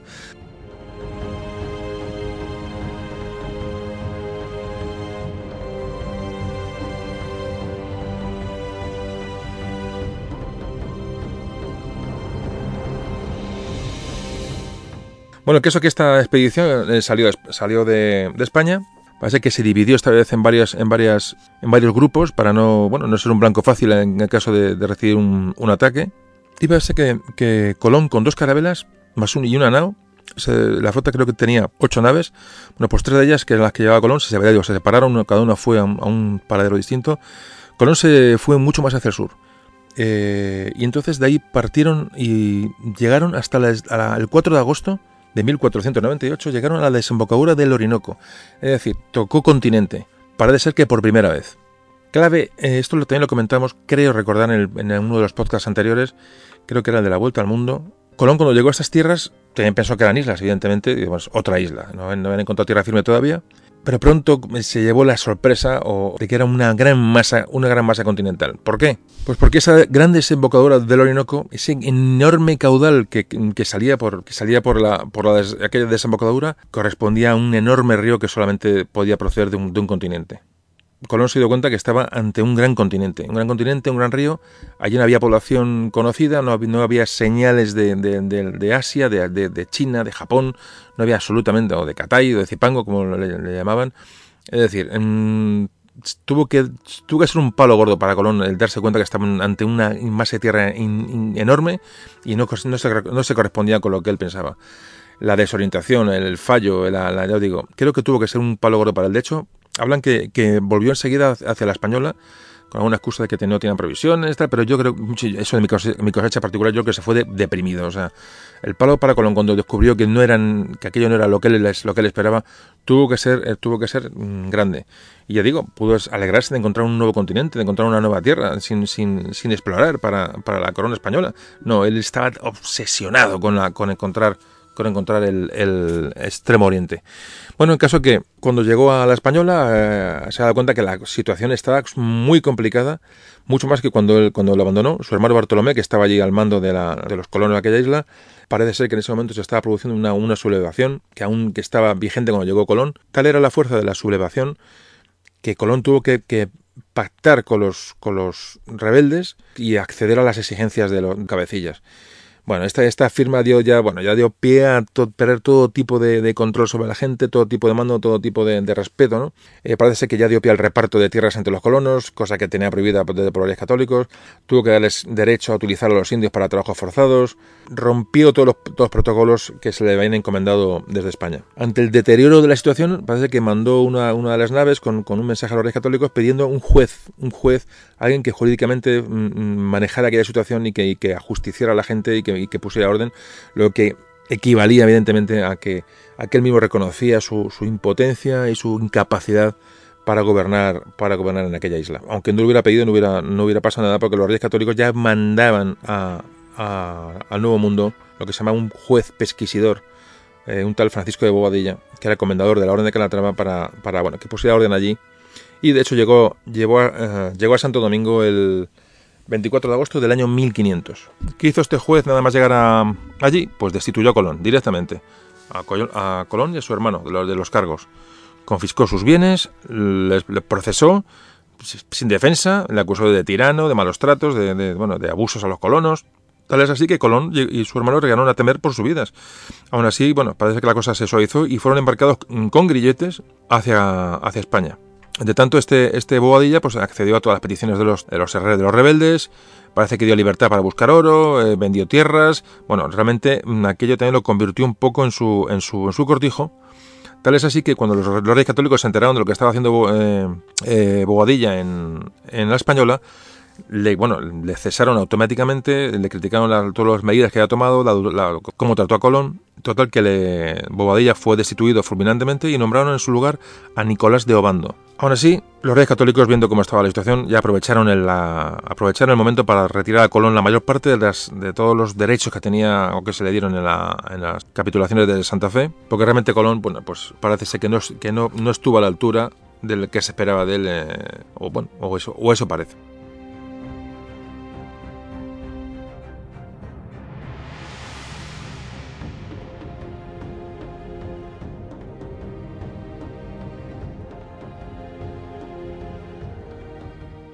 Aunque Colón no creo que tuviera muchas ganas de, meterse en otro viaje, realmente eh, su salud empezaba, a estar bastante, bastante delicada. Eh, tenía parecer muchos dolores que, bueno, que no dejan prácticamente hacer su vida normal. Bueno, pues tras la vuelta de, este, de ese tercer viaje, se dedicó a reivindicar sus derechos ante los reyes, eh, ante los reyes católicos. Es decir, un poco a, bueno, a a reclamar eh, ¿no? el que se hiciera justicia con él, que, se respetaran los, las capitulaciones que se firmaron en Santa Fe. Parece que no tiene ninguna gana de volver, de volver al Nuevo Mundo, pero eh, se produce la llegada de llegan las noticias de que Vasco de Gama ha llegado a la India. Otro explorador eh, portugués ha, descubierto, ha descubierto Brasil, Cabral. Entonces hay otra vez otra, otra, otro efecto de, de rebote en el cual todo el mundo se anima bueno, a seguir haciendo la competencia a Portugal y parece que los reyes le hacen cambiar de, pensamiento a Colón y le, bueno, y le, le, le, piden que, haga un último viaje, una, última travesía del Atlántico. Eh, Colón accede y va a ser un viaje muy complicado. Ya sigue a haber lleno, lleno de incidentes, de tormentas, pero esta vez el, la misión iba a ser encontrar en, un paso a través del, del, continente encontrado. Es decir, un, buscar cómo pasar a un estrecho que pudiera eh, atravesar puede atravesar lo que, lo que, es lo que entonces no conocían, que era el continente, el continente americano. La idea era atravesar y, seguir ruta hacia, hacia el oriente y encontrar, uh, llegar a China, llegar a las especias, llegar a la seda. Estamos hablando ya de 1501. Colón empezó a preparar su cuarta expedición. Esta vez tenía cuatro carabelas y unos 140 hombres que salieron de Sevilla el 13 de abril de 1502. Fijaros qué vida tan... tan... Estamos hablando que se va a América y vuelve como si fuera en, ya digo, en, un, en un transatlántico. Realmente estamos hablando de, una, de un hombre y de, unas, de unos hombres en general con, una, unas capacidades eh, fuera de, lo común. Que como siempre digo, ¿nosotros hubiéramos hecho lo mismo? Sí, seguro, si nos toca nacer en aquella época, pero mm, con nuestra vida y, con la, y comparándola con lo que esta gente llevaba, realmente me, me parece absolutamente admirable. Bueno, pues llegó, llegó a, otra vez a, Nuevo Mundo el 15 de junio, el 15 de junio de 1501. Tenía una prohibición explícita de los reyes de desembarcar en la española, es decir, ante los problemas que había tenido y el, pozo que había dejado, le, prohibieron desembarcar allí. Tenía que hacer un viaje muy rápido de exploración, tomar posesión de tierras descubiertas y sobre todo evitar y, denunciar cualquier tráfico y captura de esclavos. Fijaos la, importancia de, bueno, el espíritu que partía ¿no? la, misión desde España. Otra cosa es que luego los que llegaban allí pues hicieran, hicieran caso o no hicieran caso. Colón navegó por cerca de la isla de Santo Domingo, por supuesto no, no desembarcó, también por Cuba, y llegó hasta lo, que hoy es el Golfo de Honduras. Parece ser que encontraron una canoa muy avanzada con gente que iba con, indígenas que, iban comerciando, es decir, que llevaban, llevaban material para, para comercial, era una cultura mucho más desarrolllla que las que habían visto hasta entonces, pero en vez de ir hacia el norte, que es lo que tenían que haber hecho, evidentemente no sabían que les hubiera llevado a, al México actual, es decir, a, contactar con, la, con, los mayas y con los aztecas, Colón navegó hacia el sudeste, por las costas de Honduras, Nicaragua, es decir, se fue hasta Costa Rica y Panamá, es decir, se fue, se fue hacia el sur, con lo cual, mm, bueno, pues se perdió la oportunidad de contactar por primera vez con estas grandes civilizaciones. A todo esto, os comento que este, en este momento que estamos hablando de esto que estamos comentando, estaba nuestro gran capitán Gonzalo Fernández de Córdoba luchando en Ceriñola y Gareñano bueno, en, estos, en, estos, días, ¿no? prácticamente eh, paralelo a estos acontecimientos. Juntar ese puzzle que siempre digo, ¿no? El, entender las situaciones en un lado y en otro. Entonces, bueno, si no habéis escuchado el podcast de Gran Capitán, pues os animo a que lo, a que lo escuchéis eh, después de este, de este de Colón. Bueno, el caso es que Colón no encontró ese estrecho para pasar al, a lo que es hoy el Pacífico, lo que se conoce como, como Pacífico. Hubo quien le dijo que había un istmo, es decir, una zona muy, una franja estrecha de tierra que podía ser eh, recorrida en, pocos, pues, en poco tiempo. No encontró nada, pero Colón seguía pensando en que Asia, que el oriente, el oriente, el, oriente conocido por Marco Polo, lo tenía muy cerca. Él seguía pensando, pensando en ello. Bueno, fue un viaje angustioso. El de regreso fue un auténtico desastre. Tuvo que parar en lo que es la isla, la isla de Jamaica para reparar los barcos que están absolutamente agujereados. Bueno, tuvo que separar la, expedición. Bueno, fue una auténtica odisea lo que sufrió esta cuarta expedición de Colón para poder retornar, retornar a España y con las prohibiciones que tenía expresa de los reyes católicos de parar en, las islas que los, donde podía ser conocido y podía tener otra vez problemas. Es decir, la, situación era absolutamente, absolutamente límite y al final eh, consiguió Colón salir de, aquel enjambre reparó los, barcos y el 29 de junio de, de 1504 logró zarpar hacia, hacia España definitivamente. Así que en este mm, último viaje de nuestro Cristóbal Colón finalizó el 7 de noviembre de 1504 cuando llegó a Sanlúcar. Este fue el cuarto y último viaje. De hecho, cuando le, nada más llega, le manda, le manda una carta a su hijo Diego y le dice, bueno, cito un párrafo, dice, eh, ante ya la, bueno, se da cuenta que su, prestigio ha caído, ya tiene muchos problemas, las misiones que le han sido encomendadas no las, no las ha conseguido, es decir, fijaos, ya es un hombre que está en decadencia de popularidad absoluta, o sea, que, triste también, ¿no? Eh, eh, cómo se sube y cómo se baja, ¿no? Con qué rapidez. Eso pasa también hoy, no cabe duda.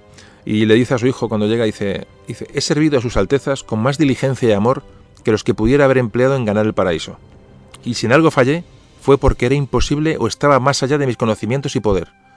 Dios nuestro Señor, en tales casos, no pide a los hombres más que buena voluntad. Es un párrafo ya de, bueno, ya de, una persona entregada, ¿no? De una persona que, que, ha tirado, que ha tirado la toalla. Desde ese momento, Colón ya vivió absolutamente marginado de cualquier empresa, no se le consultó absolutamente nada, ni de cualquier viaje, de cualquier expedición. Absolutamente pasó de, vamos, del cielo, del cielo al infierno.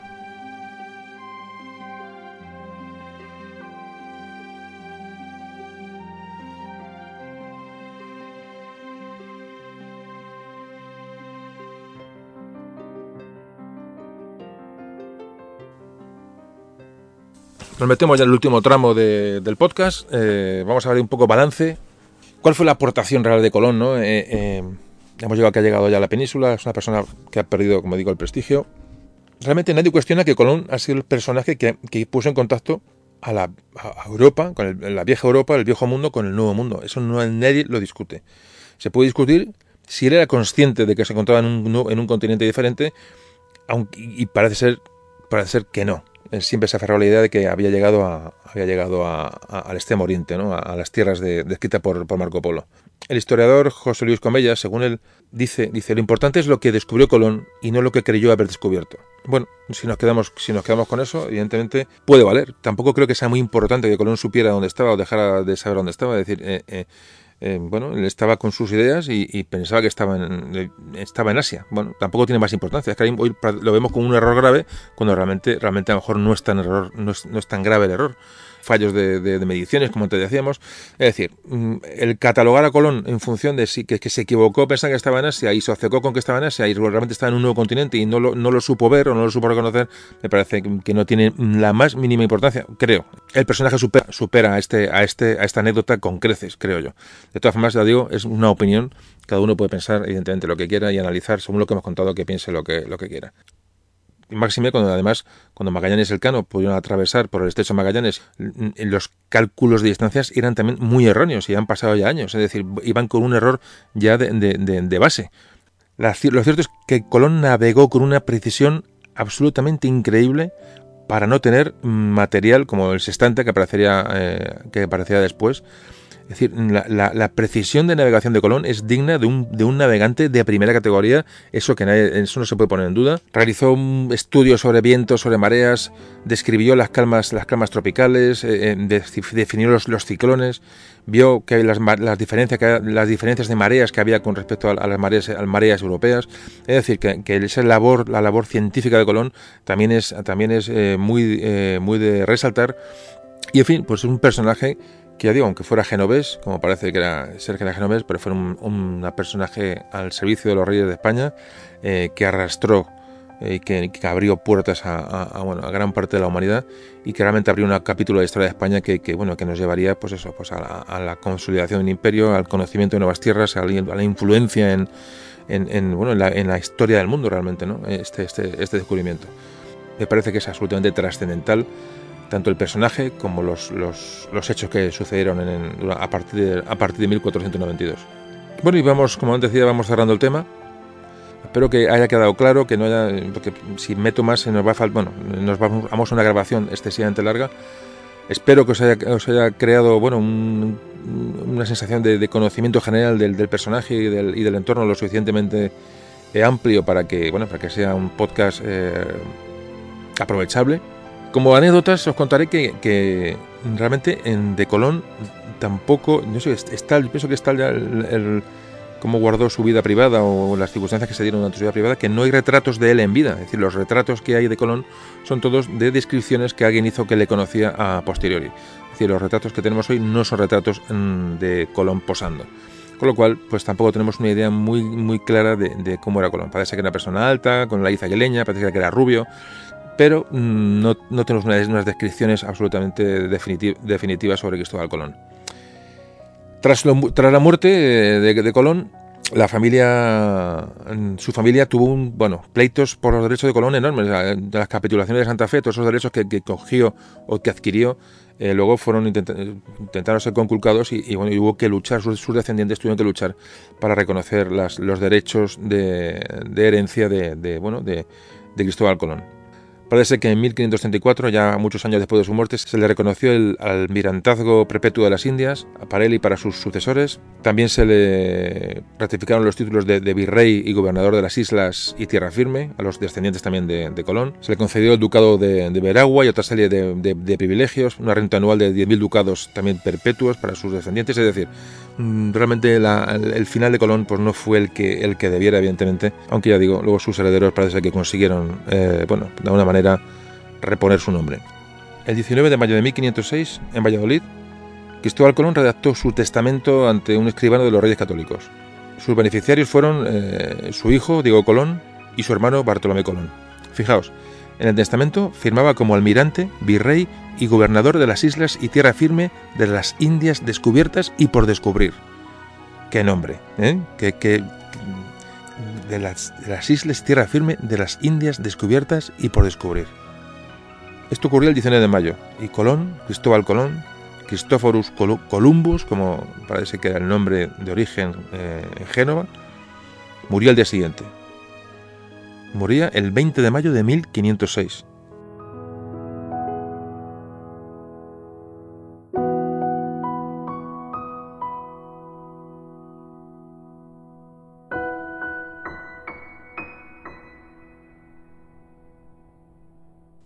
Parece ser que eh, tras su muerte su cuerpo fue descarnado, es decir, dejaron, eh, dejaron solo los huesos limpios. Y fue enterrado en el convento de San Francisco en Valladolid. Poco más tarde, en 1509, fue trasladado al monasterio de la Cartuja, en Sevilla. Y más de 30 años más tarde, parece ser que por, por deseo de su hijo Diego, Diego Colón, y por respeto a los restos de su padre y por ensalzar su, bueno, su, su figura, pidió que sus restos fueran llevados al Caribe, a, la zona donde, donde, donde se hizo famoso y donde realizó su, su gran expedición, a Santo Domingo concretamente, donde sus restos reposaron durante más de dos siglos. Así llegamos a 1795, que año en que los, la isla de Santo Domingo es entregada a los, a los franceses, y para salvar estos restos de Cristóbal Colón, pues sus restos se trasladan a, a La Habana. Más tarde, en 1898, con motivo de la, de la Guerra de Cuba, sus restos son trasladados a Cádiz y desde allí a la Catedral de Sevilla donde hoy, donde hoy reposan. Sobre su enterramiento y su muerte hay una serie de también de ya digo ya estamos acabando hay una serie de, datos que tenemos que dar y que debéis, de conocer. Fijaos, eh, decimos que en 1795 eh, estaba en Santo Domingo, en la isla de Santo Domingo, y se, se trasladaron sus restos a La Habana, porque Santo Domingo fue eh, entregada a los, a los franceses. Bien, años más tarde, muchos años más tarde, en la Catedral de Santo Domingo apareció una caja de plomo, para ser con restos de, eh, con restos de huesos y una inscripción que ponía eh, textualmente varón ilustre y distinguido Cristóbal Colón. Bien, pues esos restos se tomaron como verdaderos de Cristóbal Colón y se guardaron en Santo Domingo como, decía como un, como un, como un resto importante, ¿no? que, que era restos del, del, almirante Cristóbal Colón. Y en 1992, es decir, hace nada, bueno, se, construyó un gran faro en, la República Dominicana y un gran monumento construido allí para, albergar esos restos de, de Cristóbal Colón, que se dieron como buenos en todo momento. Parece ser, puede ser, que al exhumar en 1795 los restos de la Catedral de Santo Domingo, había las tumbas estaban en mal estado, estaban mezcladas, en fin, había aquello se hizo con prisas, porque digo, los franceses se hacían cargo de la isla. Entonces parece que solo se trasladaron parte de los huesos a Cuba.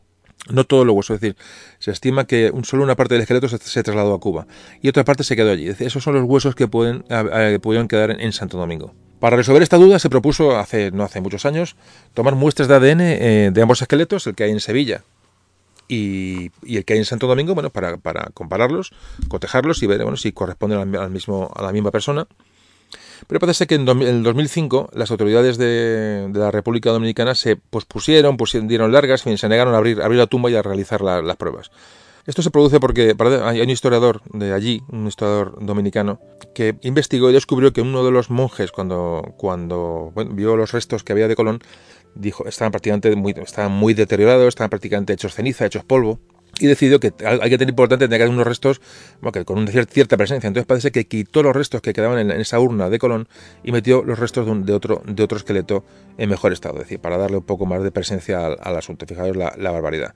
El caso es que este investigador parece que descubrió el asunto y parece que es por lo que en la República Dominicana se niegan a hacer análisis de, ADN a los huesos de Colón porque se encontrarían con que evidentemente puede ser que no correspondan con el rest, con la otra mitad o la otra parte del esqueleto de, Cristóbal Colón. Que, bueno, el caso que aquí en España, lo que nos interesa, en el 2006, el equipo de investigación, eh, un, equipo de investigación dirigido por José Antonio Lorente, un médico forense eh, de la Universidad de, Granada, estudió los restos de, Colón, que están en Sevilla, y confirmó que son los de Cristóbal Colón. Es decir, se eh, lo afirma basándose en que el estudio de ADN, comparado con el de, su hermano, el de su hermano menor Diego y con los de su hijo Hernando, coinciden determinan que, que, era un varón de entre, de entre 50 y 70 años, sin marcas de patología, sin osteoporosis y con alguna caries.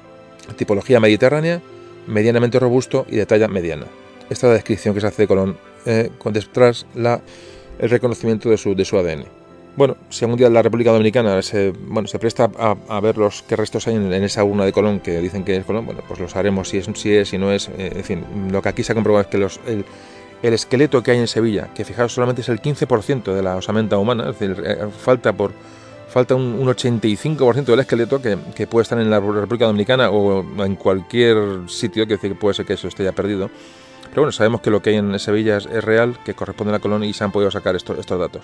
Bueno, es un dato anecdótico si queréis, pero creo que es interesante saberlo. Y bueno, y ayuda un poco a completar el tema.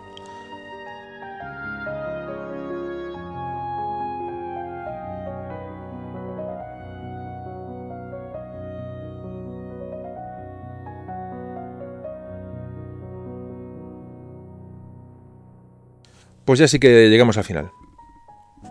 Cristóbal Colón, eh, que había regresado de, su último viaje en noviembre de 1504, vivió sus últimos días en una situación absolutamente precaria y, muy aislado y muy, muy, y muy olvidado. Y murió en Valladolid el 20 de mayo de 1506. No llegó a dos años después de la llegada de su último viaje.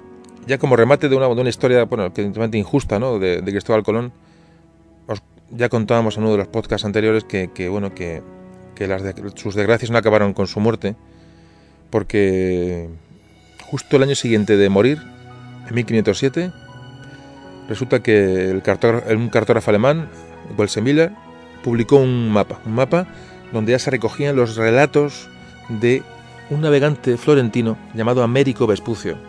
Recopiló datos y entonces este, este, cartógrafo, este cartógrafo pues hizo un mapa en el que ya aparecían los descubrimientos que se hicieron después de 1492 porque Américo Vespucio había viajado en, la, en, las expediciones de españolas a América.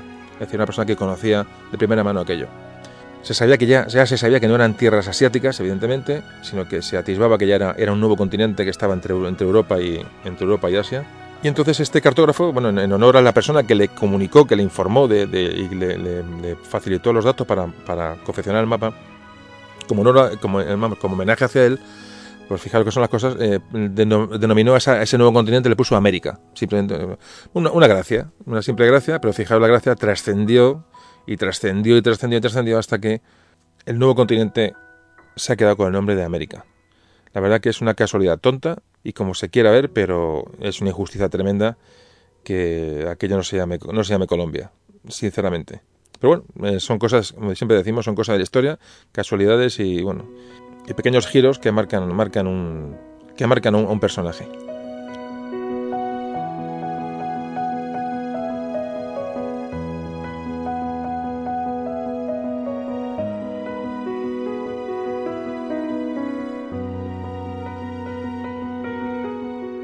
Bueno, ahora sí que acabamos. Podcast largo. Espero que os haya gustado. 1492. Se toma Granada. Se deja atrás una larga y penosa reconquista. 1492 también se descubre el nuevo mundo. Cristóbal Colón da ese paso para descubrir eh, eh, ese nuevo continente que cambiaría para siempre la historia de la, de la humanidad. En España la unidad y el empuje de Aragón y Castilla juntos iban a crearse ese nuevo imperio, un nuevo imperio que iba a entrar en, el Renacimiento, pues de la mano de, pues eso, de, enormes, incansables viajeros, de hombres de ciencia, de, bueno, de personas que reinterpretaron lo hasta entonces eh, absolutamente indiscutible. La historia colocó a España en el lugar oportuno, en el momento oportuno.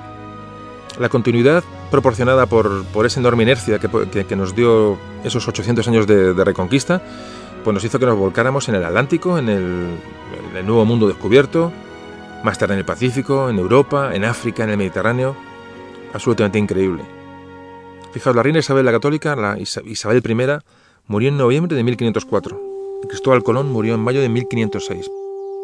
Se apagaron casi simultáneamente las luces de dos personajes claves en nuestra historia. Tras ellos, España dejó su huella y escribió páginas memorables en la historia de la humanidad, que son páginas absolutamente innegables. Páginas que todos deberíamos de conocer y os animo de verdad desde aquí a que, a que conozcáis y espero que estas charlas, largas charlas, os estén ayudando a, despertar esa inquietud y a, disfrutar del pasado y a disfrutar de, la historia. A que todos seamos un poco mejores simplemente conociendo cosas, conociendo el pasado. Y antes de marcharnos, mira, solo os pido que os intentéis trasladar a 1492. sé que es difícil nos imaginamos que estamos en una cubierta de esas de una de las carabelas de esas que fueron a, América de noche en medio de un océano desconocido inexplorado que hemos dejado detrás una familia una, una vida con incertidumbre con pánico con, con, interrogantes a cada momento con miedo a lo desconocido con conocimientos básicos y precarios sobre la dinámica del mundo sobre, sobre la ciencia con muy poquito o, o nada que perder y con la sensación que ese podría ser nuestro último viaje. Bueno, si nos hemos hecho un poquito la idea de la situación, ¿nos podemos imaginar qué sintieron aquellos hombres? ¿Alguien se puede hacer una idea? Yo creo que no. Pero aquellos hombres, como siempre digo y me gusta finalizar los temas, aquellos hombres eran y son antepasados nuestros. Así de sencillo y así de grandioso. Os espero en un nuevo capítulo.